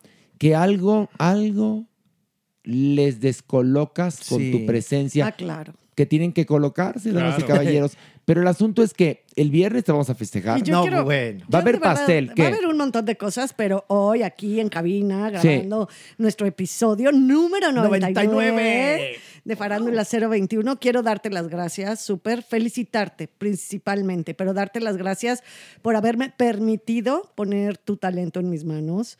Quiero eh, que vivas bendecida. Quiero que seas muy feliz y que todo lo bueno que tu corazón desee se te cumpla. Ay, bueno, ya con esas palabras que más, porque además es, es- es muy bonito. Viniendo de Pilar, bueno, cada uno, por supuesto, pero Pilar es una directora que trabaja filigrana y lo ha hecho en mi, en mi particular eh, ser. Ha activado cosas que yo ni me imaginaba. Ustedes no están para saberlo, pero yo me acerqué un día a Pilar aterrada y le dije, Pilar, yo no sé si después de todos mis capítulos que he tenido con, con todas mis vivencias, esté bien mi cabeza. Tengo mucho miedo de la memoria. Y entonces un día me descubrí leyendo ese libreto tres, cuatro, cinco veces y llegué al primer ensayo con todo aprendido. Y, y entonces hoy te doy a ti también las gracias, Pilar, porque creo que mi cabeza sigue bien. Y eso es bonito. Pero, a Increíble. ver, tu cabeza nunca ha estado mejor. Te voy a decir algo. Este. Es más. No, no te lo voy a decir. Te lo vamos a demostrar el viernes en el teatro. Lo que te queremos. Que Tú, no, no, tú no ya, es- tú ya no tienes que darme ni decirme nada. O sea, mi vida tú la cambiaste. No, tú, Horacio y tú la mía. Tú, pero tú a mí la cambiaste muy radical. Tú como sea hubieras... Eres una estrella que por donde pasa, todo lo cambias, ¿sabes? Y mueves y, y tornas y tal. Y tocaste mi vida y un día fue para siempre. Así que tú no tienes que darme a Oye, mí me- nada. nada, más que te, cariño, te adoro. No, estar- pero además, yo, yo- a, mí, a mí tanta gente me ha dicho que me quiere y luego me clavan el puñal por la Sí, espalda. yo lo he visto, he estado ahí. Tú lo has visto. eh, que yo creo que amores son hechos y no buenas razones. Mi madre siempre lo ha dicho. Me acuerdo que hace muchos años me dijo, a ver, mijito, si me quieres, demuéstramelo en vida. A mí Sí. las flores en el panteón no me van a servir de nada. Mi Exacto. reina Y yo dorada. creo que sí, eh, yo he tratado de demostrar a la gente a la que quiero, que la quiero, y este, ya ves, me he querido, por supuesto, a las palabras, pero, pero bueno, es parte de crecer y parte de la madurez. ¿Te acuerdas? Me estaba acordando el otro día que cuando yo conocí a la Supermana, ahí les voy, les voy a contar, esto es bien genial, porque es una anécdota digna de ser escuchada. Yo quería hacer un programa sobre drag queens en Telehit. Un programa donde iba a invitar a varias drag queens y vamos a hablar sobre este arte. Y entonces estaban en ese momento en boga los bares en el centro histórico. Entonces llegamos a, a- llegué a un bar, les pedí permiso para grabar y nos dijeron que sí. Entonces pactamos la fecha, llegamos con las cámaras, etcétera. Llegaron las, las drag queens y en eso el dueño me dijo que no se podía grabar ahí porque yo había llevado drag queens. Sí, eso es verdad, eso es verdad. Y entonces le dije, no, claro que vamos a grabar aquí. Le dije, usted ya me dio el permiso. No había redes sociales, damas y caballeros, No, les no, aviso, ¿eh? ni siquiera el movimiento drag como nada, lo conocemos ahora Nada. estaba. Le dije, ¿qué le parece si en lugar de que no grabemos, porque yo me enojaría muchísimo si no grabamos, lo que hacemos es ya no echarle gol al lugar? Y el tipo prefirió No echarle gol. que no se le hiciera su mención comercial para no verse manchado. Fíjate nada más. Qué estúpido, la verdad. ¿Pasó? Sucedió. Miento, tú lo No, viviste. yo estaba ahí, yo Tú lo estabas viví, ahí, ahí te conocí, ahí te conocí. porque yo decía, ¿de verdad es neta lo que está pasando? En serio, me acordé el O otro sea, día, ¿eh? Es terrible. Sí, y así cómo- pasó. Pero qué fortuna cómo ha cambiado la vida, porque también ese programa salió y la gente se puso muy feliz. Sí. Y hubo gente que dijo, wow, qué maravilla. Tú nos has dado mucha No, ventana. mana, y tú a mí. Y de ahí fue que empezamos con Desde Gallola, pero bueno, es una historia. Pero en esta ocasión, el amor es para ti, por tu Oye, cumpleaños. Y gracias a mí, él me sabe que me trajo mi pastel. Oye, de verdad. Merengón, uno muy pinchecito No, trajiste. no. Me decía Merengón. Pilar, me decía Pilar, oye, ¿y ese pastelito es tuyo? Le digo, sí, mi amor, pero ¿qué, ¿cómo no va a haber? Le digo, no, mi amor, hoy no va a haber para Pues, convidar. Nomás es para mí. Nada más para que la fecha, que es hoy, no pasara desapercibida, pero el festejo es el Ah, viernes. espérame. El pastel en grande pasa espero, el viernes. espero que el pastelazo de nervios, en No serio, quepa, de nervios, No quepa en el escenario. no quepa en el escenario, que todo el mundo quede lleno de gluten, o sea, y que esté muy emotiva la función y ahí te vamos a celebrar. Es tu fiesta Oye, en el escenario no, del Teatro Shola. Y gracias a toda la gente que ha, hasta el viernes pasado, llenado ese teatro, se pone de pie, aplaude ante un trabajo que es maravilloso, con un texto que es precioso y una dirección. Como ya, ya hace rato lo dijimos. Y unos compañeros en escena impresionantes. Y también quiero decirles que adoro, adoro a Carlos Rangel, que es mi hermano, que, que- siempre me acompaña, siempre me cobija, siempre me comprende y, y que pasamos tantas y tantas cosas en la vida. Estar con él en escena es uno de los más grandes regalos que me ha dado el universo. Y bueno, después de todos los jitomatazos, cebollazos, Ay, qué hermoso. que qué, bonito hermoso. porque Pues es que es nuestro programa. pues es nuestro ¿no? programa ¿Cómo y, le qué? hacemos? Pues y, sí. y ustedes son nuestros cómplices, así que pues ni más. Bueno, Welcome al cebollazo volador. welcome al cebollazo volador. Ay, pues, también no- está, bonito decir que nos queremos, Pues sí, ¿no? sí. Está bien. Y hacernos partícipes a la gente de este Claro. cariño. Oye, pero bueno, hablando del amor, Ay. adopción responsable. En esta ocasión, Tenemos ¿quién? a Brown. Brown. Brown. es un perrito que últimamente les ha dado mucho por abandonarlos en- a empellones de los coches. Brown es otro perrito que igual a empellones del coche, ¡pum! Lo aventaron. El perro salió volando tun tun tun y todavía tuvo la nobleza de correr. Por supuesto, alguien de ahí que vio toda la escena, pues se acercaron, el perrito lloraba, Mm. estaba, pero de verdad que no, no cabía. Desconsoladísimo. Totalmente. Y entonces, como esta persona, pues fan del programa, entonces ah, con Jasmine le dijo, Jasmine, ya sé que pasa esto, yo entiendo, yo tengo que contener al perrito, aquí lo tengo y tal y tal, pero sí necesito ayuda porque tampoco sé cómo hacerlo. Ya tú estuviste en el programa y tal. Y entonces Jasmine, que es todo corazón, dijo, voy, voy, porque pues sí, también la gente necesita este ejemplo y tal. Y fue, vio, checó. Y Brown es que es una belleza. Sí, tengo que decirles que es un... eh, Brown es un perrito Ay, no, mi vida. con mi una cara muy simpática. Está precioso. Sí, Brown, pues imagínense este perrito que lo aventaron y salió rodando, rodando del coche y salió corriendo. ¿Cómo, puede- cómo pueden hacer eso? No Sí. puedo creerlo, en Él verdad. tiene cuatro a cinco años aproximadamente. ¿Es macho? Es macho, está ya grande. Pero está esterilizado. Sí, sí, claro. Ay, es, es muy amoroso. Tuve ahorita, en este momento, perdón que te lo diga, un déjà vu. Ah, pues mira, qué bueno, porque eso a lo mejor Son- significa sí. que es toda la fuerza que tiene este perro para que alguien lo encuentre. Pero espérate, es el bueno. déjà vu es que ya, la sensación de que ya viviste esto. Sí, Ajá. claro. Y ahorita me pasó, perdón, perdón. Pues bueno, que- Brown, Brown busca un hogar. Sí, va a estar en nuestras redes, por favor. ¿Es, medianito este el No, tamaño? está, está ya talla grande y tiene mucha fuerza. ah, o sea que entonces este animal es un perro que necesita. A ver, sí es poderoso. si usted tiene hijos de 12, 13, 14 añitos, ¿no? Que ya entienden perfectamente que a los perros hay que respetarlos y que eh, están en esa edad en la cual salen a correr, entonces, pues qué mejor compañía que un perro al que saques a que se canse. Sí, sí. A que se canse porque los perros necesitan cansarse. Sí, claro, por supuesto, porque si no, te acaban el sillón, te acaban la pantufla si Sí. son muy inquietos. Y sobre todo, Brown, cada mañana le va a regalar a usted una sonrisa, porque este perro sonríe. Eso es la característica Bueno, que tiene. Cuando ven O la foto en redes lo van a ver y que le, sonríe. le haces cosito así y se ríe, dices, wow, Ay, o qué sea, divino. ¿cómo pudo la gente? Y por favor, entren a salvandohuellitaspeludas.com para que nos echen la mano, por favor, en Por todo lo favor. que hace falta, en enseres. por Bueno, y vamos, ya, ya está aquí, ya llegó el cuerpo. vamos a esto. La, sección. Oigan, su aplausazo al, al, al cuerpito. Al cuerpo, al cuerpo del delito. El cuerpo. Es que, ¿sabes de qué me estaba pensando ahorita? De que tu pastelito que te trajo merengón pues lo dirás me de lo trajo el cuerpo. No es cierto. Ahora, lo ¿Qué dirás. puerquis, No, puerpis? Horacio, lo estás diciendo de broma, ¿Se lo pero te voy a decir una cosa. ¿Qué? Yo salí un tantitito de la cabina, Ya. ¿no? A hacer un mini break porque quería ir al baño.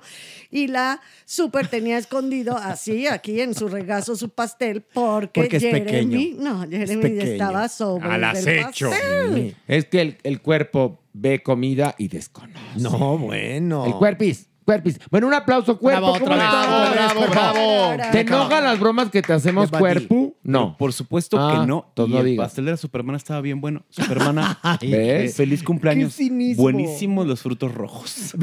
Ay, ¿Qué, qué cinismo. Y con corazoncitos, porque tenía corazoncitos. Alcancé a ver. Oye, Pero cuerpo, pues ya. cuerpo, cuerpo. ¿Vas a ir al festejo de la Superman el viernes al Teatro Shola o no? Voy a intentar llegar. Ay, qué mamón, en serio. Ya tienes dos minutos de ser estrella y eres mamuco. Es, Cuerpo. es mi agenda. Ay, sí. Tu agenda, que está apretadita como la señal de la cruz. Falta que diga, revísenlo con mi asistente. Exacto, No, por mamá, favor. ¿de qué va el cuerpo? Ay, ay, le cor, ay, ay, Le ay, Le mamuk. Le mamuc, le ca- Le mamuk, le cor. Bueno, te queremos, mamón, a pesar de todo, cuerpo. Bueno, le pedí a la gente que mandara este, sus preguntas. Uy, Ay, uy, uy. Llegaron hartas. Fíjate, este, esta- este llamó mi atención. Eh, Sandía dice, tengo 37 años y soy paciente de Parkinson desde mis 32.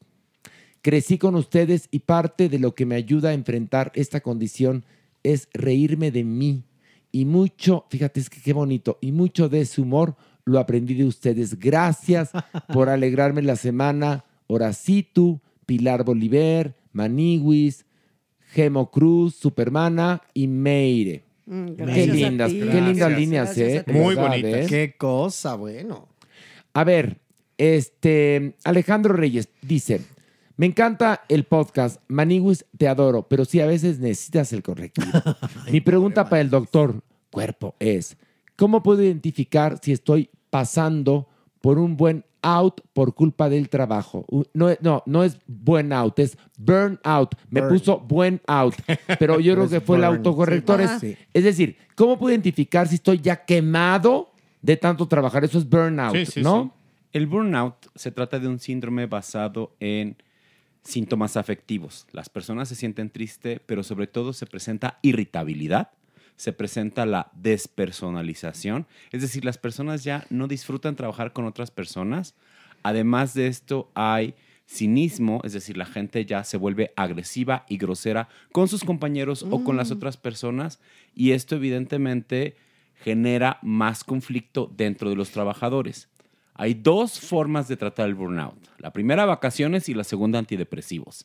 Si solo se da una, no va a funcionar. Requerimos tiempo también para descansar y sobre todo el punto más importante, que es la parte más compleja y más difícil, un cambio en el ambiente laboral.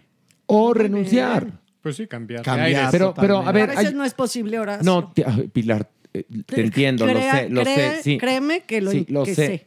Lo sé y te entiendo. Te voy a contar algo.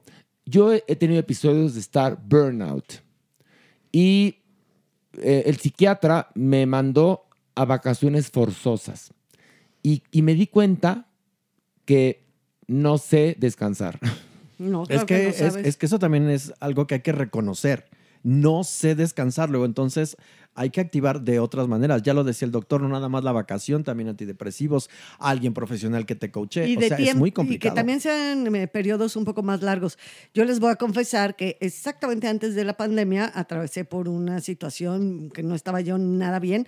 Estaba muy, muy llena de trabajo. Estaba yo estrenando dos obras al mismo tiempo, eh, más todo lo que hago, las clases y demás. Y Bueno, estábamos al aire con Farándula 40. Ajá, y estrenando Los Chicos de la Banda y este, la reunión con Ana Karina Guevara también en el, for- en el en Helénico. Helénico. En la gruta. O sea, de verdad que yo andaba muy, muy quemada. Sí. Y si no hubiera sido por la vacación forzosa que me dio la pandemia, no, no lo hubiera Bueno, ahí está. Y la verdad es que esta vida es una, ¿eh? Se los aviso, ¿eh? Y de nada sirve ser el más rico del panteón. Si no hay salud. Ay, bueno, dice, mm, eh, fíjate, una pregunta muy interesante de Lilia González. Hola, buenas noches. Mi pregunta para el doctor Cuerpo es la siguiente. ¿Cómo poder superar y volver a tener ganas de intimidad con tu pareja después de un embarazo muy difícil y hasta cierto punto traumático? Mi bebé ya tiene cuatro meses. Buena pregunta, ¿eh? Wow. Bueno, hay que ver qué tipo de dificultades pasó durante el embarazo. Una depresión periparto, es decir, una depresión que está alrededor del parto en los meses previos y posteriores, podría como generar también una baja en la libido.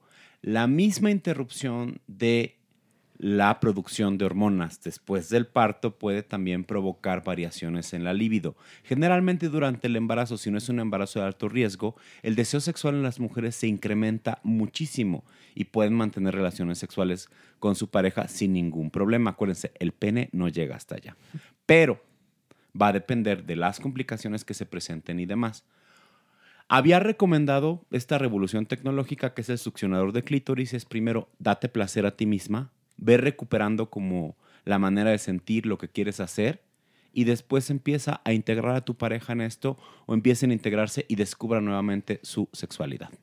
Mira, otra pregunta, a ver, ¿alguien quiere comentar algo al respecto, Pilar? Bueno, que es, eh, ese aparatito, ¿cómo dijo que se llama? Succionador de clítoris. Que es lo máximo. Chulada. Ok, perfecto. Ah, sí, ya. Respondí. Ya, Ya, ya. muy buena Respondí respuesta. la- la pregunta. Miren, aquí dice Charlie. Hola, doctor Cuerpo. Cuerpo. Ya le dicen cuerpo de muchas maneras. Acabo de terminar una relación de cinco años con un chico. Esa relación no iba para ningún lado. Fue una decisión muy difícil y no me siento del todo bien. ¿Qué puedo hacer? Él de plano parece no importarle. Saludos a todo el equipo. Adoré un acto de Dios. Ah, gracias. A ver, es, es triste, ¿no? Tienes una relación, te das cuenta que no va para ningún lado, terminas como, ahora sí que agarrándote los huevitos, lo que no dijo Mera al principio, te agarras tus huevitos, dices, aquí terminamos. Y a la otra persona le vale madres. Pues bueno, yo creo que es el, el mejor signo de que la cosa estaba mal y que había que terminarla porque no hay el mismo nivel de compromiso, no estaba el mismo plano, el mismo proyecto. Entonces, quizás iba a ahondarse la herida más si las cosas seguían por ahí. Biológicamente el término de una relación es equivalente a que te corten un dedo o perder una mano en un accidente. Ay, es en extremo doloroso y cuando hay un apego puede ser mucho más. Pero ¿qué creen? Este dolor, como cualquier otro dolor y cualquier otro evento traumático, pasa. Podemos acelerar este proceso si acudimos a algún, algún tipo de psicoterapia. Ok. Y esto pues, nos va a ayudar a que sea mucho más fácil sanarlo.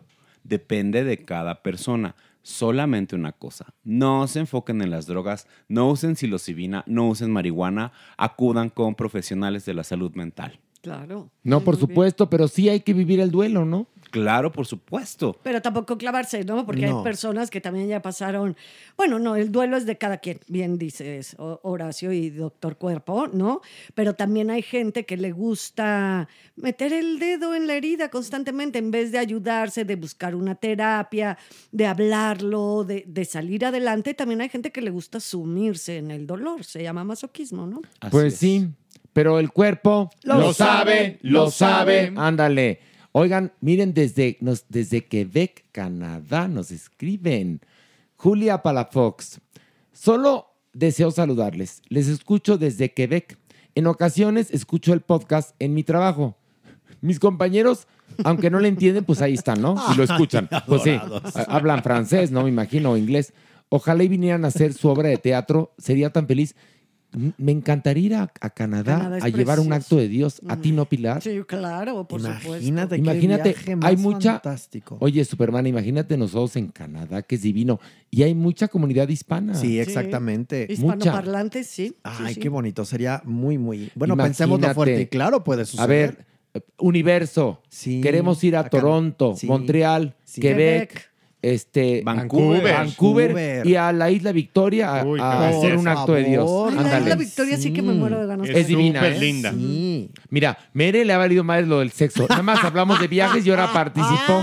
No, claro que no. Ahorita dije de lo de la relación. No, sí, habló bien, Por habló bien. No, pero a ver, estás en el. Ya deje el puto grinder, en, dónde serio. estás metido En tus en manos, mi amor. Ay, por favor. Superman, ¿a qué traen las manos, Mere? el teléfono, Grinder, y, está tun, tun, tun, Sí. haciendo match, y gira, y gira, y gira, o pasa, pasa, pasa foto. Y luego te voy a decir una cosa, no vas a poder, no vas a poder, por más grinder que tengas 5G, comunicarte con la estente de la doñinini hasta que lleguemos al Averno. Así que estás desesperado, ya te vi. Claro que no. Ah, no. Ah, no. Dice Jazz, no es pregunta, pero por favor, mándenme un saludo. Los admiro mucho y me encanta su trabajo. Sería fantástico escuchar un saludo con la sexy voz de la Superman. Uy, bueno, Jazz. Mándale un saludo. Te mando un super mega mana saludo para ti, nada más para ti, Jazz. Mua. Ya viste. Y beso y todo. Uy, Mira. póntelo donde quieras, Jazz. A ver, doctor, doctor, doctor, doctor. Cuerpo, le corpo. Cuerpo. Body. Dice el Yuyis, llevo cuatro años con mi psiquiatra porque sufrí depresión y ansiedad generalizada, pero solo me receta medicamentos. Me pregunto si es necesario complementar el tratamiento con alguna otra clase de terapia. Les mando saludos desde Oaxaca. Ojalá y puedan venir con un acto de Dios. Tierra bendita, Oaxaca. El mejor beneficio para la depresión es mediante un esquema compuesto basado en psicoterapia. Puede ser psicoterapia cognitivo-conductual, psicoanálisis o psicoterapia basada en problemas, más el uso de antidepresivos. La idea es que en menos de un año el paciente tenga una mejoría superior al 90%.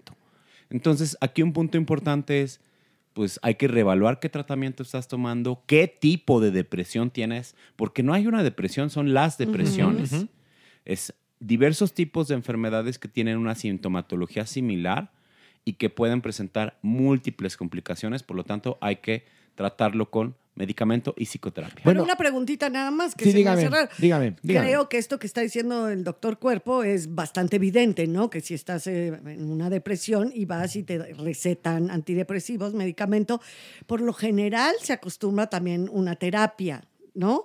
Porque este, el psiquiatra que está llevando a este chico no lo, no lo, en- no lo puede encauzar, no lo puede encaminar A o ver, no te se voy a usa. contar. O no se usa, es pregunta. Cuando yo pregunta llegué mía. devastado con mi psiquiatra Aldo Suárez, él lo que hizo fue recetarme los medicamentos que yo necesitaba.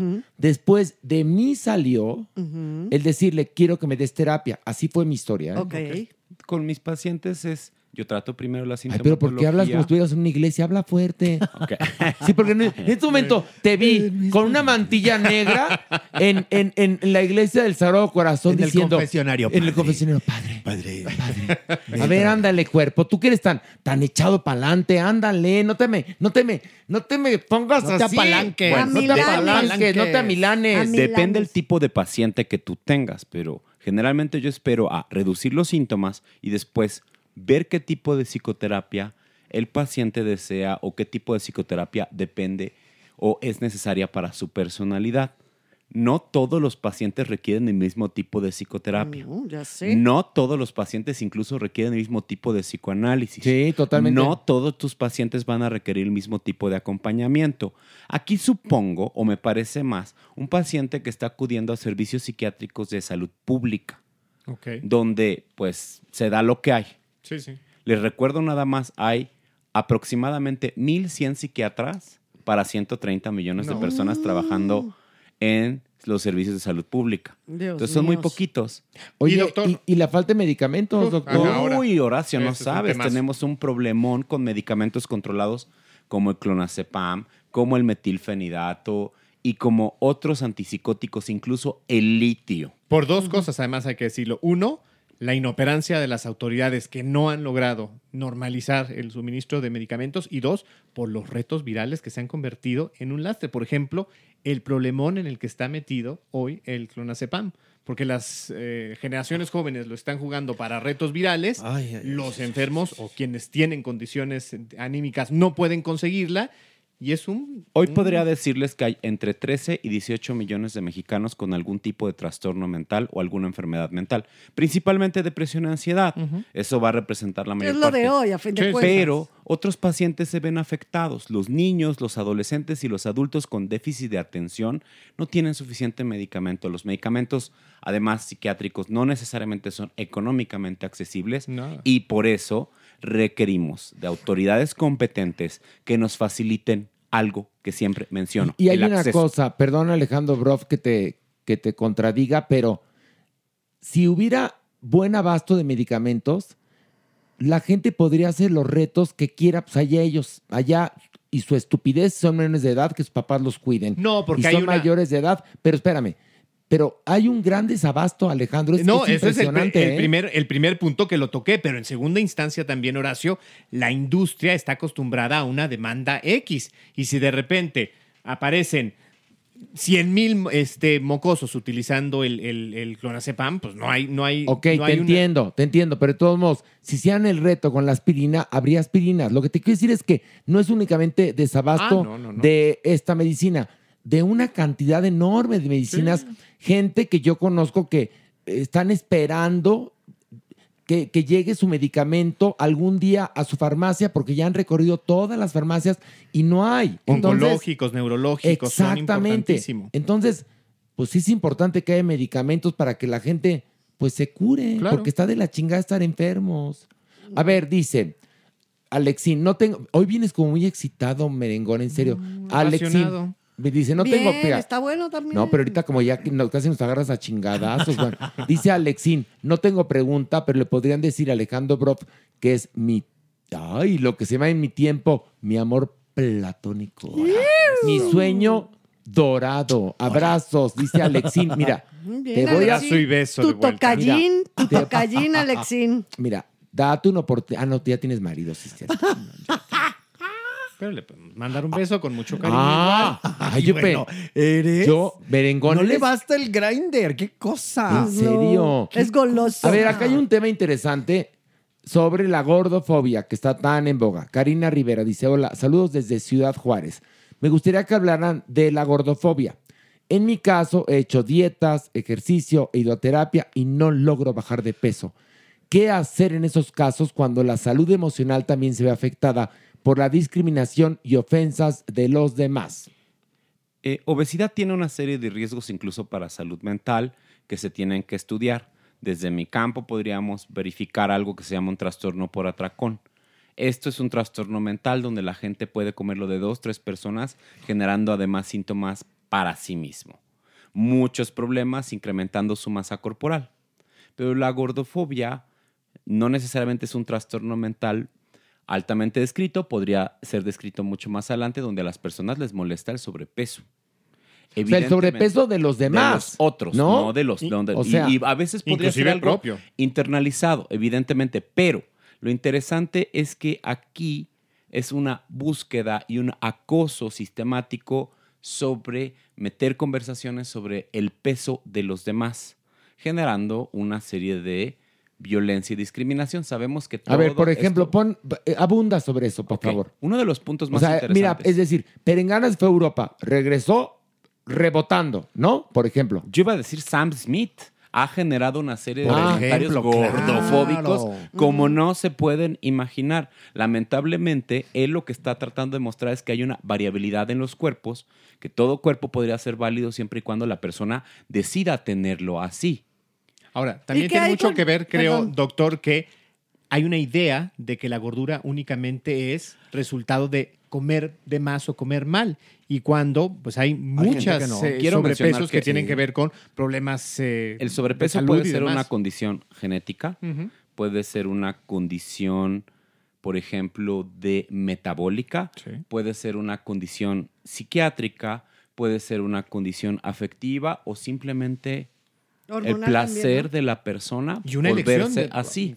A ver, una, una cosa que también ha estado estas semanas en, en las redes, bueno, sabemos que este tema es un tema que se toca mucho, candente, que la gente que hace comentarios a las personas con sobrepeso o incluso obesidad mórbida y cosas así, se justifica, ¿no? De burlarse o esto, o de comentarlo simplemente diciendo que les preocupa la salud del de enfrente. Cierto. Ah, y eso te lo voy a responder. Existe un sí. concepto que se llama también y que estamos entendiendo superioridad moral. Eso. Si ustedes han tenido amigos, han tenido amigos veganos, tómenla. Yo más veganos que veganos. yo sé. Si ustedes han tenido amigos expertos en ortografía y que buscan además hacértelo notar, Es superioridad absoluta. es un tipo de superioridad moral. Entonces, la superioridad moral pues, hace que la gente se pueda subir en su ladrillito y emitir opiniones creyendo que nos ayudan a las otras personas. Eso, eso es lo que está ahorita en la eso. mesa. Y entonces lo que yo siempre pregunto es, ok, yo sé que tú estás pensando ayudarme y demás, pero en este momento no necesito de esto. Algunas personas filosóficamente lo podemos tomar como gracias por tu comentario y no me importa, pero otras personas podrían sentirse ofendidas todo el tiempo. A ver, tú, por ejemplo, te ofendes que te digamos el cuerpo. Evidentemente no, Ah, pues ahí porque está. nosotros llevamos trabajando años. Y nos queremos. Y nos queremos y nos llevamos fuerte. Y este es parte de los personajes que tenemos Pero- para Pero, ustedes. además, pero no, no, deja, deja aparte los personajes, es la manera de comunicarnos entre nosotros. El respeto, nuestro respeto está en otros lados. Es decir, por ejemplo, alguien que yo adoro con toda mi alma es Alejandra Ley. ¿Cómo le digo a Alejandra Ley? Mi gorda. Sí, también. Así le decimos mi gordu. Sí. Alejandra Ley, e- ella no tiene ningún problema al respecto. Habría que invitarla para hablar de, de esto, este tema. de este tema, porque eh, le digo a mi gorda, pues, gorda, ven, o sea, a- es con el cariño que le tengo de, de familia. Pero eso es también porque tú aplicas la inteligencia contextual. Sí. Si nosotros entendemos tu broma por todo el contexto que hay, y siempre, y generalmente tú ahora si lo explicas, no rebasa siempre la parte de ofensa. Es que si no, no, pero se otras podría personas hablar. sí lo hacen. No, yo Pero lo sé, además- pero, pero estoy poniendo, un, perdón, un ejemplo nada más de alguien que vive ¿Quieres? muy feliz con su, con su cuerpo, Por eso, que exactamente. es mi Alejandra Ley, pero además el apodo se lo decimos todos con cariño. Por eso, pero además, Horacio, porque tú sabes que a ella no le molesta, que ella está segura de su cuerpo.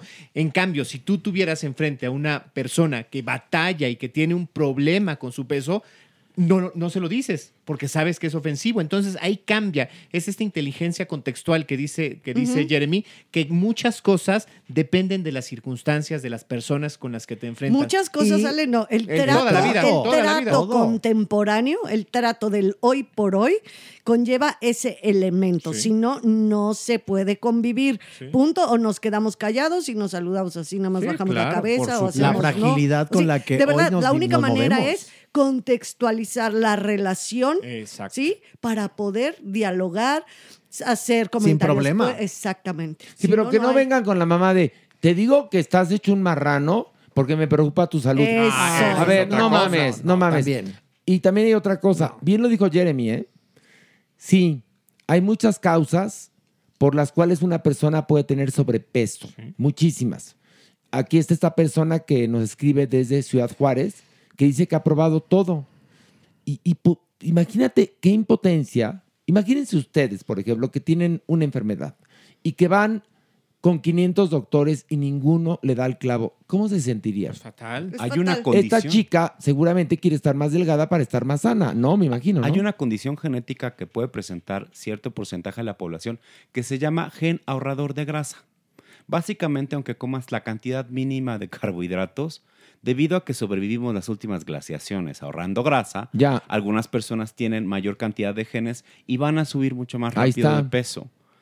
Esto tenemos que ir con un endocrino, con un médico internista, para ver cuáles son nuestras mejores opciones o un bariatra certificado. Y estar Claro que es- sano, ¿no? Claro que es genético, por supuesto. A mí muchas personas me preguntan, ay, Pilar, haces muchísimo ejercicio y comes muy sano y mucho tu dieta y todo esto. Pues no, señores y señoras, la verdad es que no hago nada de ejercicio. Pero comes como un pajarito, ¿eh? como poquito. Comes muy Pero poquito. sí le come, pero, pero su sí, genética pero sí tiende como, a ser... pero cuando me han visto con otro peso. En los No, nunca, no, no, no. 17 No, pero años. bueno, eh, yo te digo una cosa, a mí el estrés me enflaca.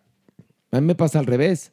Y tampoco está padre, ¿eh? Pero sí, primero que nada hay que aceptar nuestro cuerpo. Exacto. Sí. Y procurarse la mejor versión de nosotros mismos. ¿Para qué? Para durar más tiempo con salud en esta vida. Fíjate que cuando Miquel Arriola eh, manejaba el IMSS, empezó una campaña sobre cómo debemos de alimentarnos. Y decía algo, que hay un promedio de 15 años que una persona puede decidir vivirlos sano o enfermo. Entonces, si comes sano, esos 15 años los vivirás en plenitud. Y si no, con diabetes, hipertensión y problemas. Pero sí, tenemos que entender que esa persona que tiene sobrepeso, pues está pasando por una batalla en muchas ocasiones, ¿no? Claro.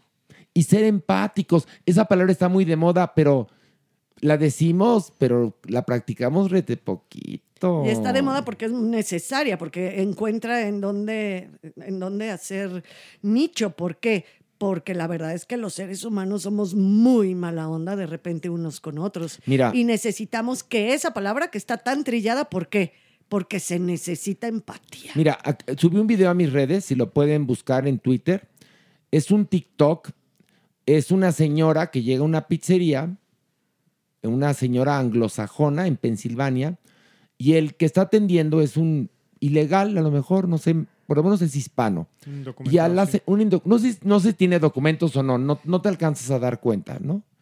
Pero ella lo, lo acusa de ilegal y lo que le emputa a la señora, el señor, obviamente, este, este joven la trata con educación, pero lo que le emputa es que él está viendo televisión en español. Y de ahí le empieza a decir, malnacido, que América para los americanos, que sus padres, o sea, los de ella, pelearon en las guerras mundiales y que gracias a ellos él puede estar de ilegal trabajando ahí. no. No, no, no, es ofensiva espantosa y ocurrió antier. Y por suerte otra chica que está trabajando con él de, de ese lado del mostrador la está grabando y entonces esta mujer empieza a enfurecerse porque la están grabando y entonces empieza a grabarlos a ellos y entonces empieza a mentir porque claro, ya está grabándose ella Exacto. y entonces dice que la malatendieron y que no le quieren dar su dinero, que la comida ahí en esta pizzería es de mierda. Pero la chica que está defendiendo al empleado hispano le dice, usted es una racista. Yo no soy racista, la racista eres tú. Le dice, a ver, no, no. Entonces es una escaramuza en contra de la ignorancia. Y esto es 2023, Sí, ¿eh? sí, sí. En No, Estados Unidos, ¿eh? Obviamente, si no, no. que habría que decirle a, los, a esa señora que en este continente todos los que nacimos somos, americanos, con Para la empezar, pena. exacto, Para para empezar. empezar. Pero No, sí, la desgracia es que no está todavía resuelto en muchísimas personas y en muchísimos lugares. O sea, sabemos que todavía es un, uno de los grandes males de nuestro tiempo, de, de- de- de nuestro momento en esta vida, pisando esta tierra. Y es doloroso. Es lo que luego nos entristece, Horacio. Y tú y yo lo Biológicamente, biológicamente solo hay una raza humana. No hay más razas en los seres humanos. Hay diversos grupos étnicos, sí, pero solo hay una raza y es humano. Totalmente. ¿Y cuál es la diferencia? Nuestra entraña. Sí. Ahí está. Doctor, cuerpo. Le queremos. Gracias. Yo gracias. los adoro. Un aplauso Queremos al cuerpo. Cuerpo. Porque el cuerpo lo sabe, lo sabe. Hoy, pero hoy venías como, como así, como hablando bajito. ¿Por qué mi cuerpo? ¿Por qué vienes hoy tan, tan, este, Tan en confesionario. Tan en confesionario. Ay, yo pensé que me sentía como sensual. No, porque. Ay, no, que sensual. Ay, sí. Nos, nos, estuvimos oh, teniendo orgasmos todos. Oye, merengón viene intenso. Y tu cuerpo vienes chenchual. Él cree que es sensual. Mira. No, viene Pues sensual. soy. Trae como. Ah, no, no, una cosa es que lo seas, otra cosa es que lo creas. Es- y otra cosa que lo des a notar. Oye, Entonces- bueno, pero ya creyéndolo, pues es un, es un paso. Sí, Superman. no, Ya. como sea, como sea, yo le creo. Mira, pero- hay gente que yo veo en la vida y le digo, yo quisiera la mitad de tu seguridad. En serio, en serio. Lo digo así, desde el fondo de mi corazón. Todos ¿En aquí serio? somos muy seguros. Si algo tenemos este equipo, es que somos muy seguros. No, pero hay unas personas que, que dices, son mucho más, por "Híjole, supuesto. no, las ve y serio". dicen la más. Con Dices- ustedes yo aprendí que para perras, las lobas. Ándale, ándale. Ay, tú Ahora venderás resulta. piñas, ¿eh, cuerpito? Es más, al contrario, fíjate que te hemos sintonizado rete bonito. Porque llegaste como muy descolocated a nuestras vidas, ¿sí o no, Pilar? Absolutamente.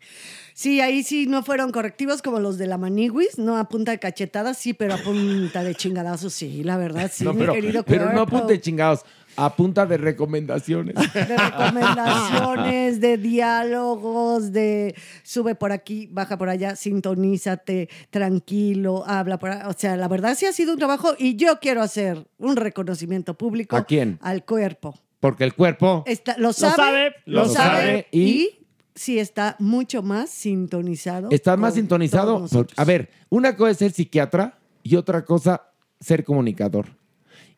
Obviamente, las dos, este, las dos carreras se pueden complementar.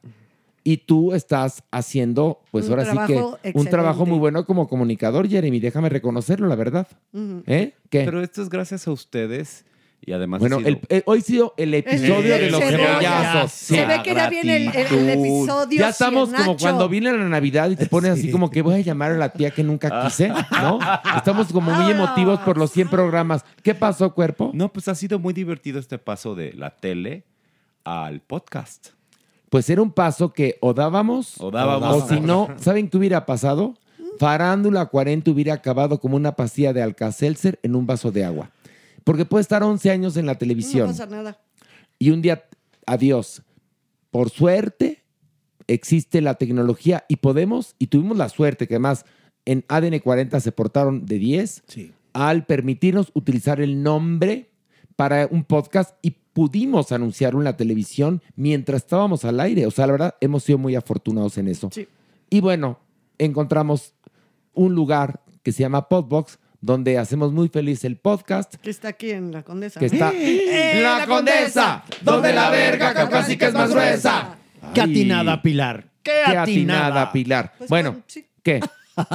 ¿Qué, Pilar? Dilo ya. No, que cuando hablas de Podbox, siempre pues decimos que es la condesa porque es la verdad. En la condesa, donde la verga caucásica es más gruesa. Ay, ¡Ey! ya Jeremy hasta cantó. Nunca habías cantado, Jeremy, esa canción. Ahora vi cómo se te llenó la boca al cantar. Pues es ¿Qué? que el, que el que en pan piensa. Pues sí. Ándale, pero tú tienes con quién Sí. saciar esa hambre. Pan Wonder.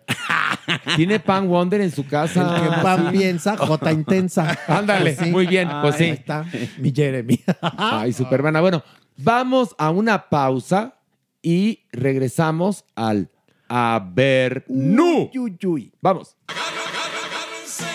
Uy, uy, uy. Vamos. El Averno.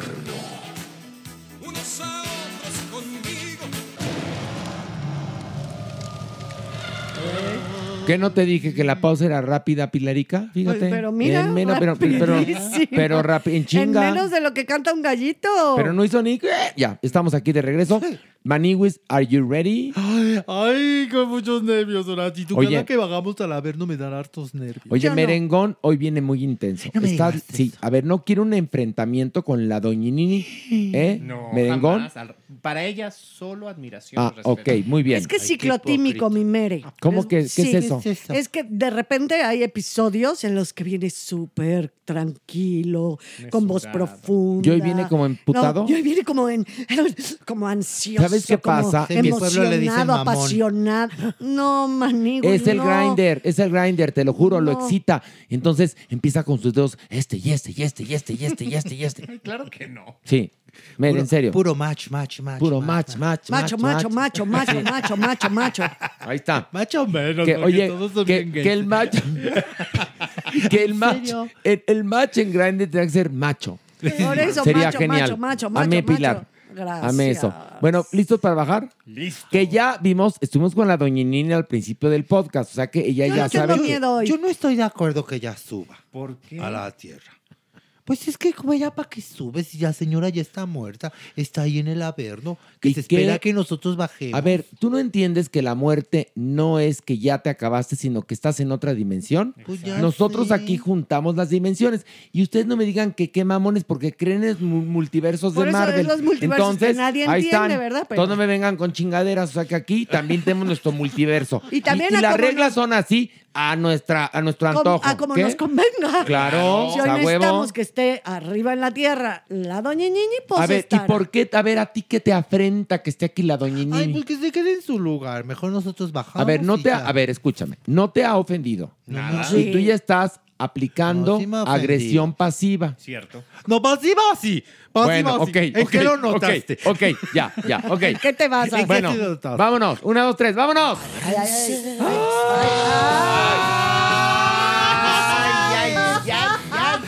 Ay, ay, mire, tú haces como Speedy González.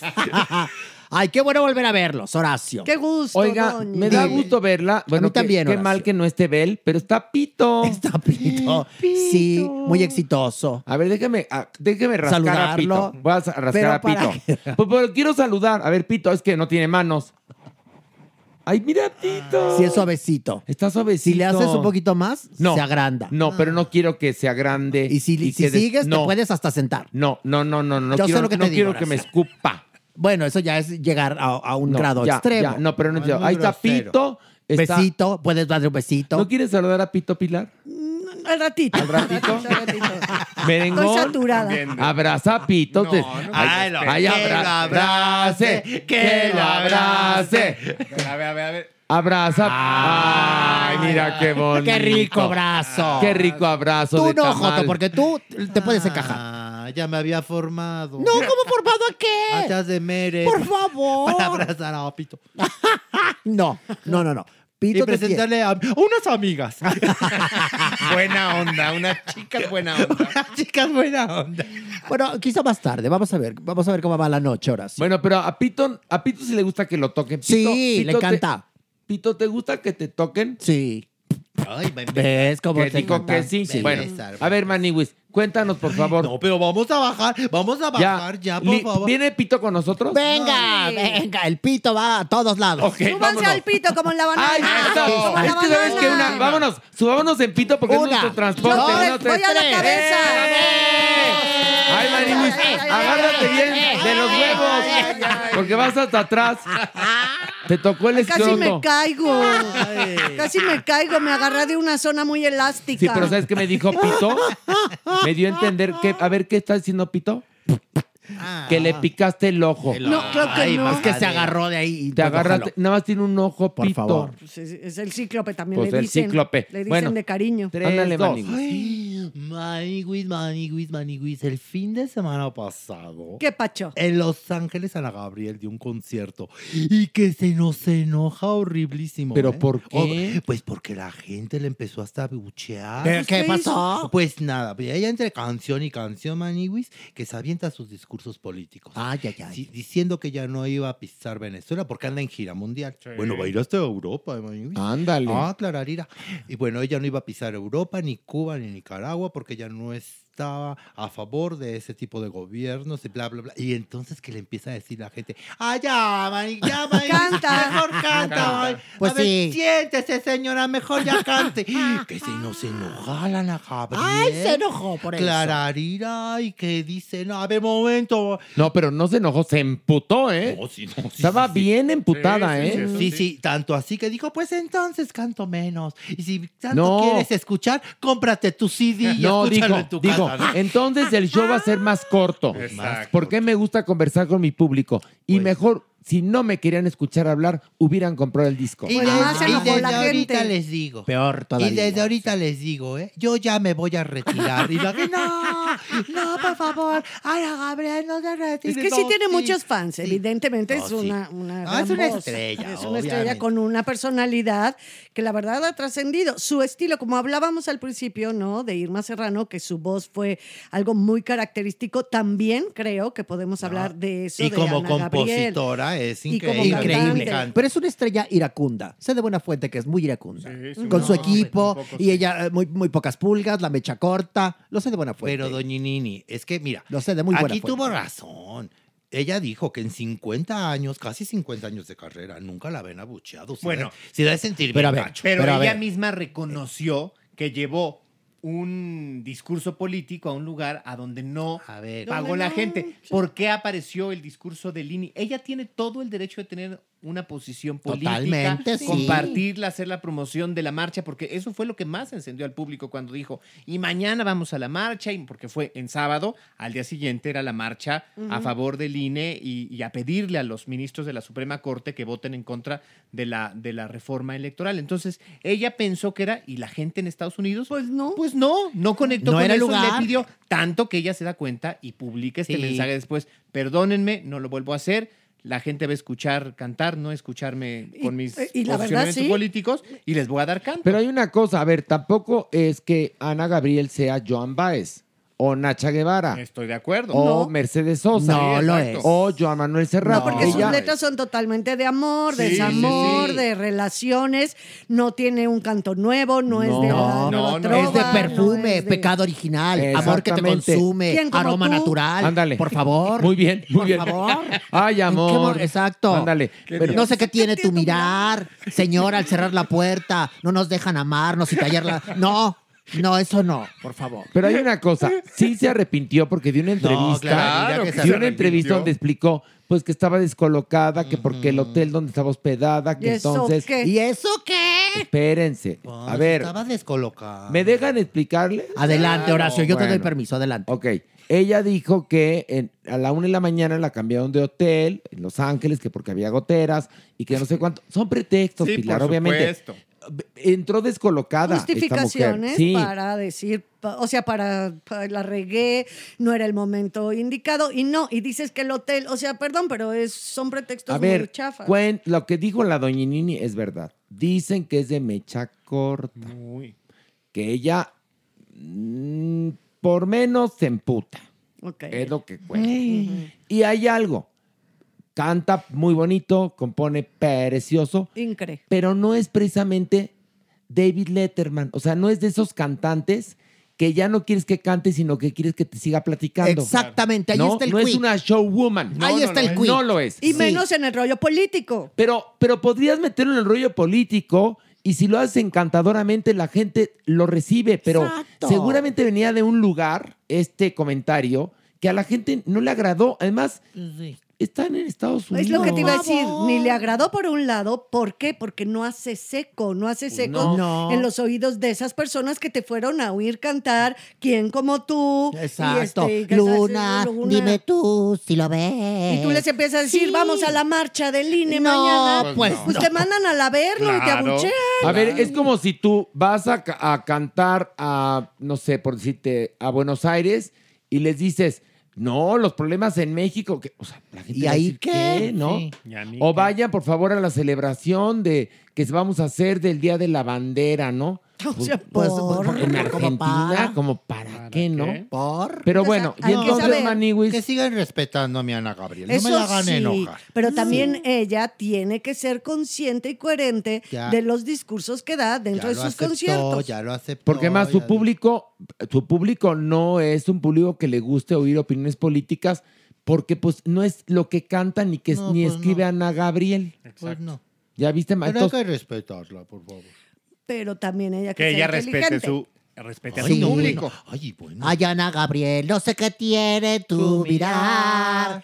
No te me enojes, mana, y ponte A a, trabajar. Ay, qué gran momento. Le, le acabas de Qué gran chingar, momento. merengón. Merengón te chingó, Doñinini, el mejor chiste que ibas a No tener. importa, no importa. Ah, déjame No rengo. No hay cosa peor. A mí me caga que me completen los chistes. Construimos juntos. No, no lo construimos Exacto. juntos. Aquí construimos porque era juntos. a trabajar con eso y Por Merengón le agregó otra cosa. Está bien, no importa. Coma gluten ahí, Merengón, en serio. Ya, vamos a bajar otro más. Vámonos, vámonos, vámonos. Eh, eh, eh, eh. Ay, Vamos, ay, un, dos, tres. Ay, Pito, arriba. Pito, no Eso, te muevas Pito. tan. Ay, ¿Qué Ay. hace Pito? A ver, espérate. ya bajar en Pito. Pito atrás de Pilar. A ver, a ver, hay una cosa. Lo que yo no entiendo es por qué. Si Pito está tan suave y es nuestro vehículo para bajar de nivel en nivel, ¿por qué te agarras tan fuerte? Si Pito no trae gel, Pilar, con su pielecita te puedes, nada más te agarras bien. Ya. Pero le dejaste las uñas marcadas Ay, sí, en, también. en su cabecito. A ver, Pito, ven. a mí me da miedo, cuando bajamos al Averno siempre hay zonas escabrosas y por eso me tengo que agarrar bien del glande, digo, del... Sí, bueno, de Pues la parte sí, más grande. que tiene Del Pito. tronco de De Pito. No, del Pues sí. tronco no, Horacio. Pues es su No. tronco no, porque para yo voy él. a la cabeza, ella, mi amor. Ella está hasta adelante. Pero es que te agarras, te agarras de la cabeza, arriba te del agarras de la cabeza y luego como que te me vas deslizando para abajo, no entendí. sí, Pues sí, hasta que llego al tope. Si el tope es la maniwis que ven en el escroto. Ah, pues ni que fuera colgado como chango. Casi, casi, casi. Qué divertidas se ponen con Pito ustedes. Nuestra banana, es como nuestra banana. Sí, está Para bien. Es que Pito es vaciado. Es muy vaciado. Pito es la botana. Exacto. Yo me acuerdo, esa, es este tandeñor, botana. me acuerdo una vez en, en casa de unos amigos de mis papás, llegó un tío y dijo, ya llegó el tío que soy la botana. Yo no entendí qué era eso de la Divino. botana. A mí me encanta eso de la botana. Soy la botana. Eres bien botana. botanera, mana. Eres bien botanera. Bueno, ándale, maniwis. Maniwis, Maniwis. Shakira por fin dio una entrevista. Ay, ay, ay. ¿A quién? Sí, a Enrique Acevedo. Anda. A. Enrique Acevedo, que la hizo, ya sabes, para N+, que es esta, esta plataforma que inventaron Univision y Televisa. Ay, no, qué N+. bueno. Que la BBC está temblando. Ah, claro, Arina. Hombre, claro, Arina. hombre. Pues, pues No, ellos no. tuvieron la entrevista exclusiva, la primera que dio Shakira después del todo el bronco. No, no, no, que ya no sabemos, Maniwis. Y pues la verdad estuvo bastante entretenida. Digo, tampoco era una fiesta, ¿verdad? Obviamente. Le, obviamente le preguntó lo que le tenía que preguntar, ¿no? Qué es lo que ha pasado después de todo este trance que ha vivido mi, mi Shakira después de la separación con, con Piqué. Y pues ella dijo que la primer sorprendida es ella, porque ella se, se asumía bastante dependiente emocionalmente de los hombres. Ah. Y que de esto ella ha descubierto que pues ella se basta Muy con ella bien, misma, bravo. ¿no? Punto para Shakira. Pues sí. Dice, ahora me siento completa. Dependo de mí misma y tengo dos niños que dependen de mí. Así es que tengo que estar más fuerte que una leona. Bravo. Bravo, Bravo, bravo, bravo, bravo. ¿Qué Que tal? Por se piensa. cierto, varios periodistas de espectáculos se ofendieron porque Enrique Acevedo entrevistó a Shakira. Bueno, Y- hicieron y- la y bueno, ¿y buena. eso qué? A ver, pe- pero no sean ¿Qué les envidiosos. pasa? Tranquilícense. No sean envidiosos. Por favor. La O sea, nota es de quien la trabaja. Para Por favor, todos hay, sí. ya, pero la Ay, qué envidia. gaterías. Es que, es que eso es muy de mal gusto, Eh, ¿no? hay mucha, hay mucha De gente verdad. fea en el mundo del espectáculo, mi querida. Mira, Pilar. hablando de Pilarica, mira, Shakira dijo que ella se- siente que su vida es como de un gato.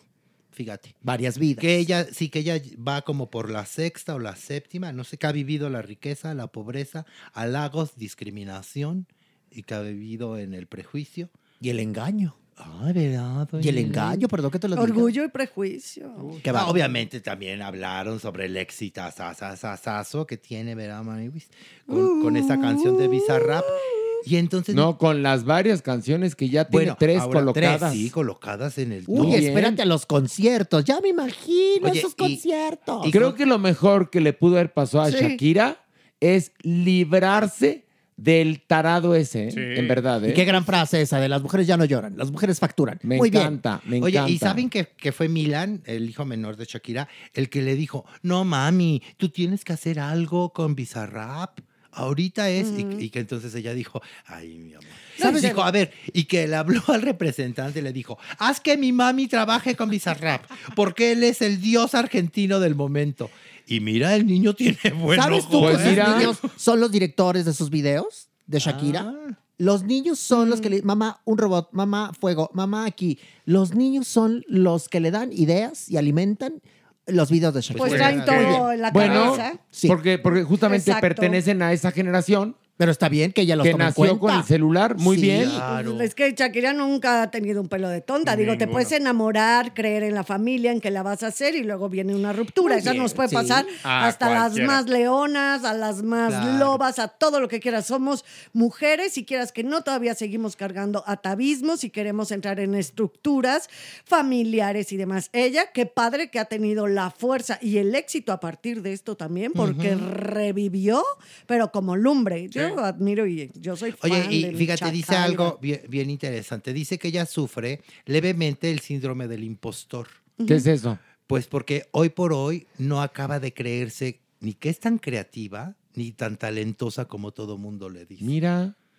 Es que una cosa sí es como nos vemos y otra cosa como nos Pero ven. qué interesante, ¿no, Manny? Bueno, ya si Shakira tiene esto, pues, ¿qué- No, ¿dónde pero quedamos? ¿nosotros qué? ¿Dónde Imagina. quedamos nosotros? Bueno, perdón, yo, yo sí me daba cuenta. No, usted que sí. era muy picuda, que era muy guapa, eh, el regalo eterno de María Bonita, y donde me la tocan la cinturita. Yo sí me lo creo. Usted Bueno, no pero- tenía el síndrome No, del no, no. Pero para si hay una cosa. Yo Ah, tenía el sí. síndrome de la chingona, que es diferente. A ver, la, que be- belleza Perdón. de usted, doña Nini, sí. era incuestionable. Gracias, Horacio. Era incuestionable. Gracias. Todos los demás podemos vernos medio monos Sí, o medio no, no. pinches, ¿no? Ustedes también están, están chistosos. No, bueno, está muy chistoso. Chistosos, sí. Oye, pero con un poquito más de humildad de la doña Nini hubiera caído re bien. A ver, aquí a ti, que ¿a quién te metió en la plática? Era Shakira, Horacio y yo, perdón. No, Merengón, pues tráete los está- pasteles. Pilar, ¿cómo estás? Pues estábamos departiendo con pito estamos y todo. Pero fíjate, la Manigus fue la que aventó la primera piedra. Se- se en dieron contra cuenta, de la ¿verdad? Doña. Sí, Queridos, yo- escuchas, ¿sabes qué? cuenta. Yo Por ya favor. soy Team Doña Nini. Ay, siempre ha sido Tim Siempre ha sido, no, no, Ay, claro, Horacio. A ver. Ay, Horacio, no, Ay, aquí por no. favor, Horacio. Entre gitanos no nos Claro que leemos sí. las cartas, cariño mío. Sí, Bueno, entre pues, vestidas no nos lavamos el ñeco, por favor. ok, bueno, pues basta. Basta de apariencia, sí. Soy Team Doña No, Nini. no nos habíamos dado cuenta. ¿Qué? fíjate. Ah, bueno, pues si no te has dado cuenta, te ¿Tienes lo digo. hasta, tienes hasta una foto con ella ahí en el buró de tu Sí, recámara. sí, ya lo sé. ¿Y qué tiene mal? Y con una veladora negra. No, no es cierto. Es broma, es broma. Lloracito. Ya. Oigan, es que aquí escribieron algo muy bonito, perdón, nada más un paréntesis. Fíjate, por una persona dice, fui a verlos al teatro, amé un acto de Dios. Quiero felicitar a Pilar porque estar en el Teatro de Shola los viernes, para mí, fue un lugar seguro. Ay, Ay, muchísimas gracias. Qué belleza. Hablando no, de, la, de la diversidad, ¿no? Claro, por Estamos en buenas manos con Yo cuando leo, cuando leo esos comentarios, las palabras que nos brinda ¿no? la gente que nos sigue, de verdad que es cuando digo, "Ah, vale la pena vivir, vale la pena estar aquí, vale la pena esforzarnos, ser lo disciplinados que somos y sufrir a días y sacar algunas lágrimas, pero nunca, nunca he sentido tan bonito como cuando la gente agradece lo que hacemos y que lo hacemos con todo el corazón. Y cómo no, si son parte de nuestra familia, son nuestros cómplices, ¿no? Oye, Como ya lo dijimos que el episodio 99 está lleno de cebollazos que nos hemos dado. Ay, ¿eh? pues usted perdone, pero usted va a estar de acuerdo con nosotros. No, pero estoy de buen- acuerdo. Buen momento para invitarlos a todos ustedes Sí. que nos escuchan este próximo viernes a las 8.30 a que Mm. festejen a la super A la supermana. Pero compren su boleto ya. Sí, Doña. Nini, Doña Sí, Nini. en Ticketmaster o en taquillas. Pero ¿va a ir usted? ¿Va a ir Por usted? supuesto que voy a ir. Sí, ¿usted- claro. usted ¿Le cae bien? de la Me cae Supermana? bien la flaquilla esa. Sí, Ok, muy bien. chistosa, como las changas. Ok. Así decía Mamamela, esta Bueno, es chistosa como ¿se las pueden changas. montar en pito a Pilar? Pon- Venga. Sí, porque- ah, perdón, Ahora espera. Pilar en medio. A ver, Alejandro, ¿qué tanto le ves al, al ojo de pito? A ver, Está hipnotizado, estás hipno- hipnotizado. hipnotizado. Pito, pitonizado entender. estás, No, es que pitonizado. quiere colágeno. Ah, Quiere- quiere un poco con de razón. Ya, Pero ya. cálmense que yo voy hasta adelante. Y los No, que se no, quieran poner en la cola o agarrar la cola con la mano, cada quien, ¿eh? Yo voy de vagón comedor en medio. En medio, La tú muy Maniu va bien. en el escroto y Pilar en la cabeza. ¿Ok? ¿Quién va Bueno, como- y Merengón se quiso apergollar de los huevos, pero bueno, cada quien. Cada quien su pito. y vámonos donde para me dejen estoy bien. ¡Hey,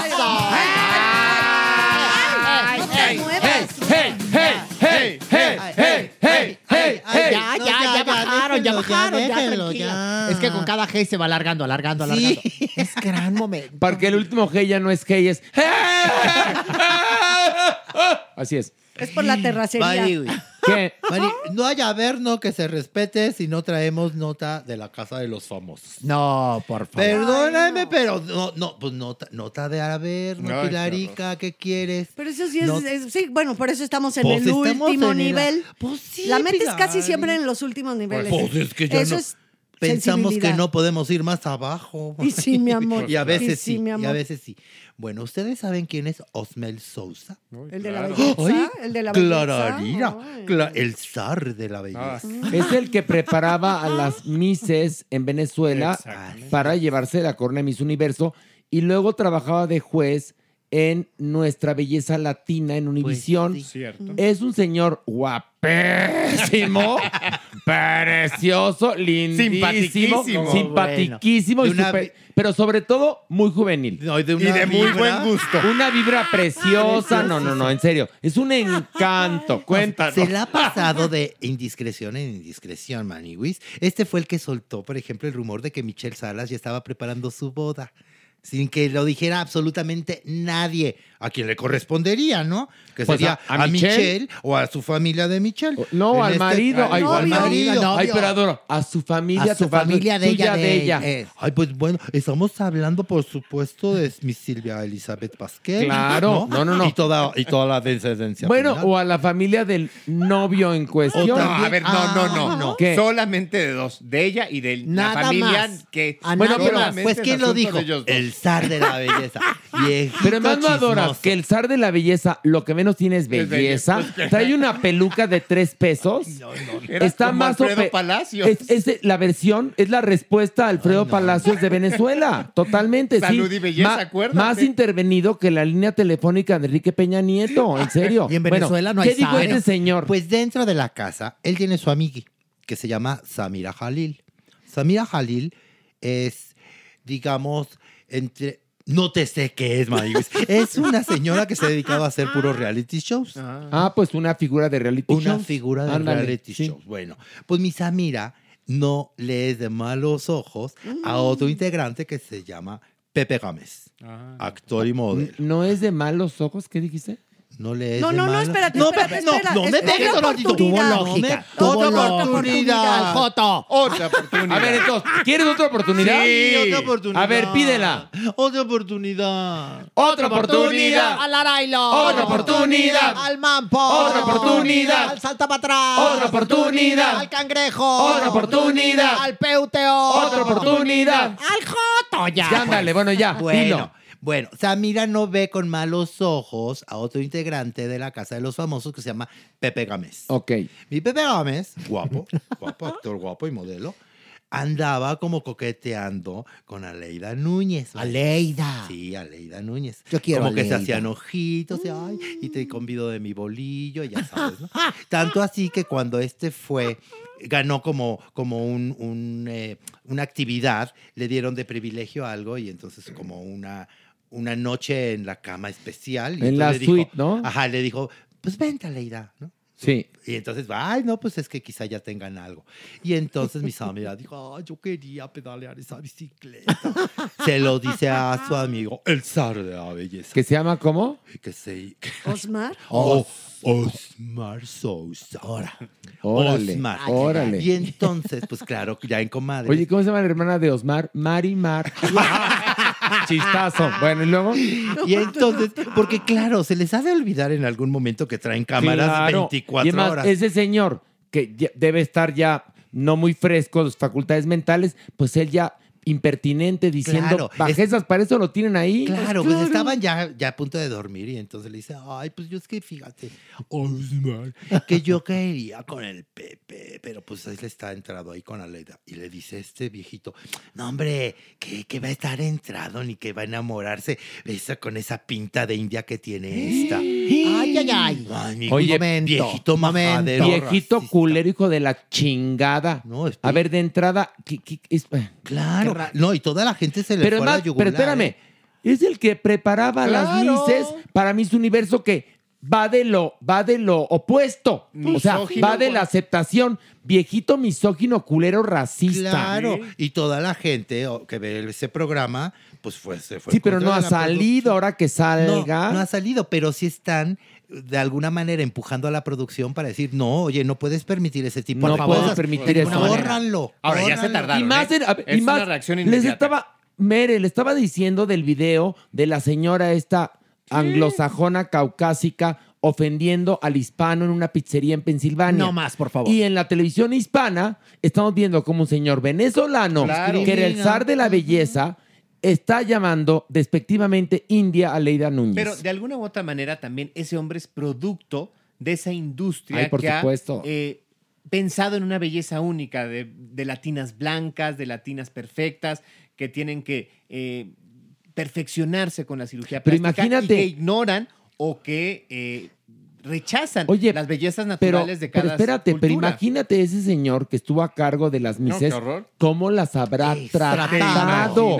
Es lo que me pongo a pensar. por o supuesto. sea, ¿qué pensaba de esas chicas que no tenían el, el- el- el tipo que este hombre buscaba?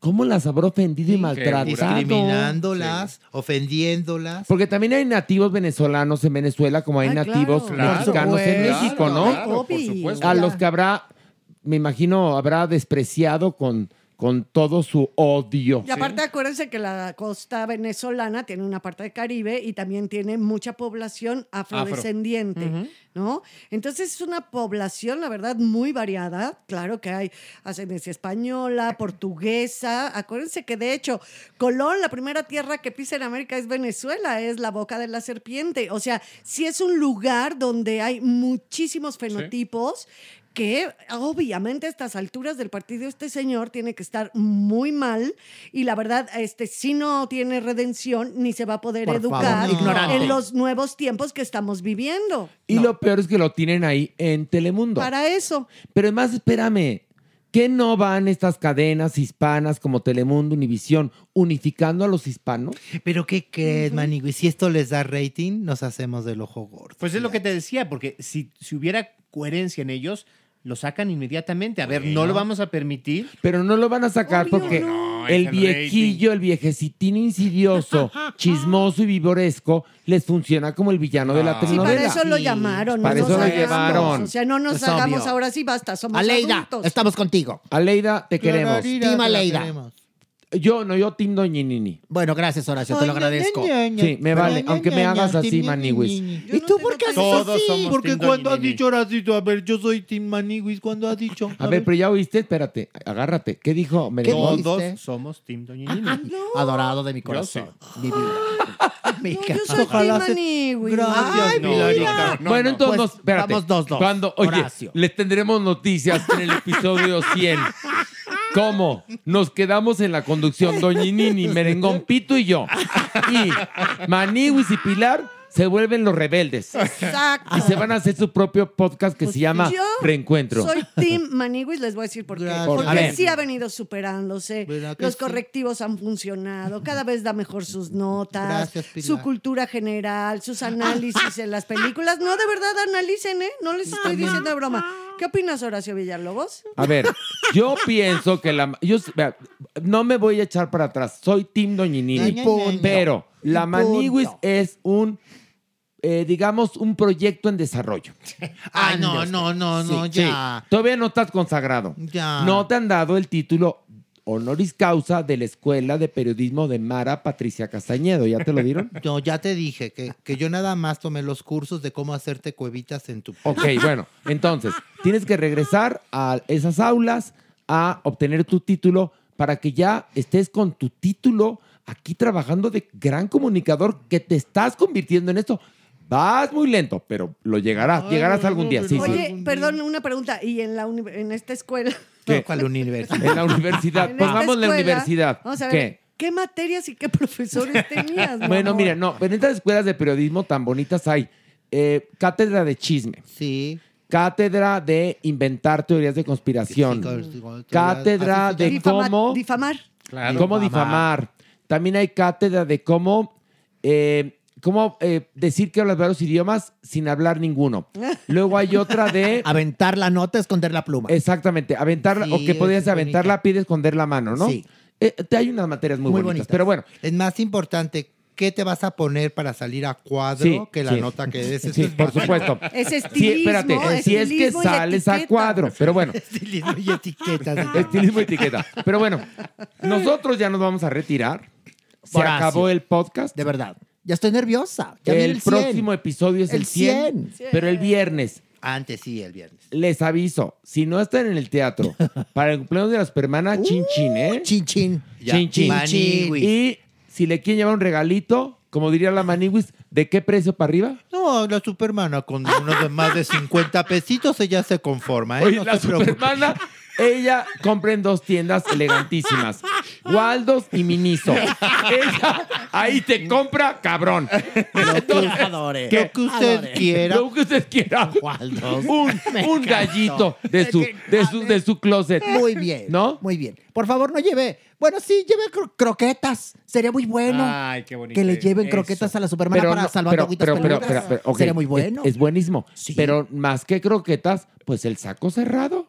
Pues sí, claro, ¿no? claro, Sí, no, claro. sí, porque al rato. No van a llegar con bolsitas de 100. 100 gramitos, no, no, no. Sí. Puñito. Bolsita de cerrada. 100 ahí no. Sí, no, no nos van a llegar en minoristas. Va a ser Sí, muy hermoso, fíjate eso. Ahorita que estoy pensando, llévense, sí, llévenle a, a la perrita esta sus, sus, sus sacos enormes para la- salvando agüitas a la. Supermana. Muy bien, sí. Que es muy perry. Este sábado en el Teatro Shola, 8.30. No, No, ¿cuál viernes, sábado? doña Ay, Viernes. pues viernes. ¿Qué creen? Adiós, Debido al éxito obtenido adiós. el sábado No es también. cierto. No, No. no confunda a la gente. No es confunda a viernes. la gente, doña doña, Nini. ya está viernes. gaga. Hoy sí gagació. 8.30, Teatro Hoy Shola. sí, gaga. Boletos en Ticketmaster, en taquilla. A ver, póngase a pensar. Gagación. El 3 de marzo, El 3, viernes. viernes 3. Cumpleaños de las hermanas se celebra en el Shola. Viernes, viernes, viernes, viernes. Ay, viernes. Sigue Gracias a siendo. Dios. Es viernes. Gracias a Dios, mañana hay otro fin de semana para disfrutar. Después de Es más, cantar esta mira. canción que... Te, te voy a dar permiso a ti. ¿Qué? Me, me gané un cachetadón. No, no. Por aquí favor, no va a haber señora. violencia. No, por favor, Horacio. ponte. ¿Pero por qué? Porque aquí no hay violencia en contra de Lo las que me mujeres. pasa es que la noche me quita muerta se equivocará. Pero ¿Qué pidió, pidió- pidió su cachetada, pero no. Pero ahí está, No, la Manibus no- la pero Yo ya me voy. Yo ya me voy. Gracias, No, Larailo. no. Gracias por la por ponerte tú. Gracias por ponerte Sí, tú. la verdad es que. Como no. Tizoc dándote con la piedra en el hocico. Gracias, adorado. Yo ya saben qué. Yo ya me voy. Ay, ¿qué tal? ¿Se fue? ¿Volverá? Espérate. No lo Maniwis, Maniwis. Oye, ¿y si nos dejó para siempre? ¿Y Ay, qué no tal creo. si no está en el capítulo número, en el Ay, episodio no. 100? Nos va a dar una pena. No, sí, doña, No, no, nos lo va a dar una broma, pena. pero... Ah, No, yo creo que- 99 episodios. Bueno, se quedará en suspenso. ¿Sabe qué, doña Nini? Que, Por, que la gente opine, por si las ¿regresará flies. o no? Baile dando llamado a Alfredo Palacios. Pero bueno, nos despedimos a la 3. Una, dos, tres. ¡Adiós! Esto fue Farándula 021. Recuerda, un nuevo episodio cada jueves.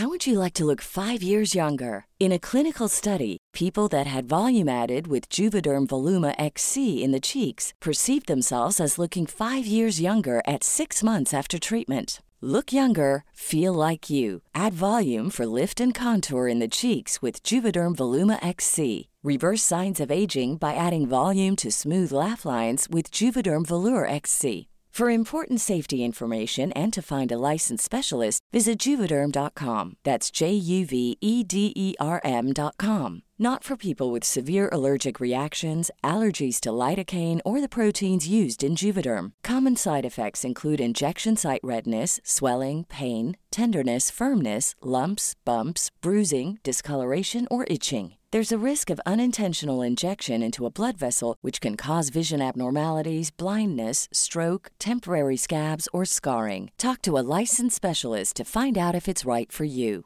Hey, it's Paige DeSorbo from Giggly Squad. High quality fashion without the price tag. Say hello to Quince. I'm snagging high-end essentials like cozy cashmere sweaters, sleek leather jackets, fine jewelry, and so much more. With Quince being 50 to 80% less than similar brands. And they partner with factories that prioritize safe, ethical, and responsible manufacturing. I love that. Luxury quality within reach. Go to quince.com slash style to get free shipping and 365 day returns on your next order. Quince.com slash style. Imagine the softest sheets you've ever felt. Now imagine them getting even softer over time. That's what you'll feel with Bowl and Branch's organic cotton sheets. In a recent customer survey, 96% replied that Bowl and Branch sheets get softer with every wash. Start getting your best night's sleep in these sheets that get softer and softer for years to come. Try their sheets with a 30-night guarantee. Plus, get 15% off your first order at bowlandbranch.com. Code BUTTERY. Exclusions apply. See site for details.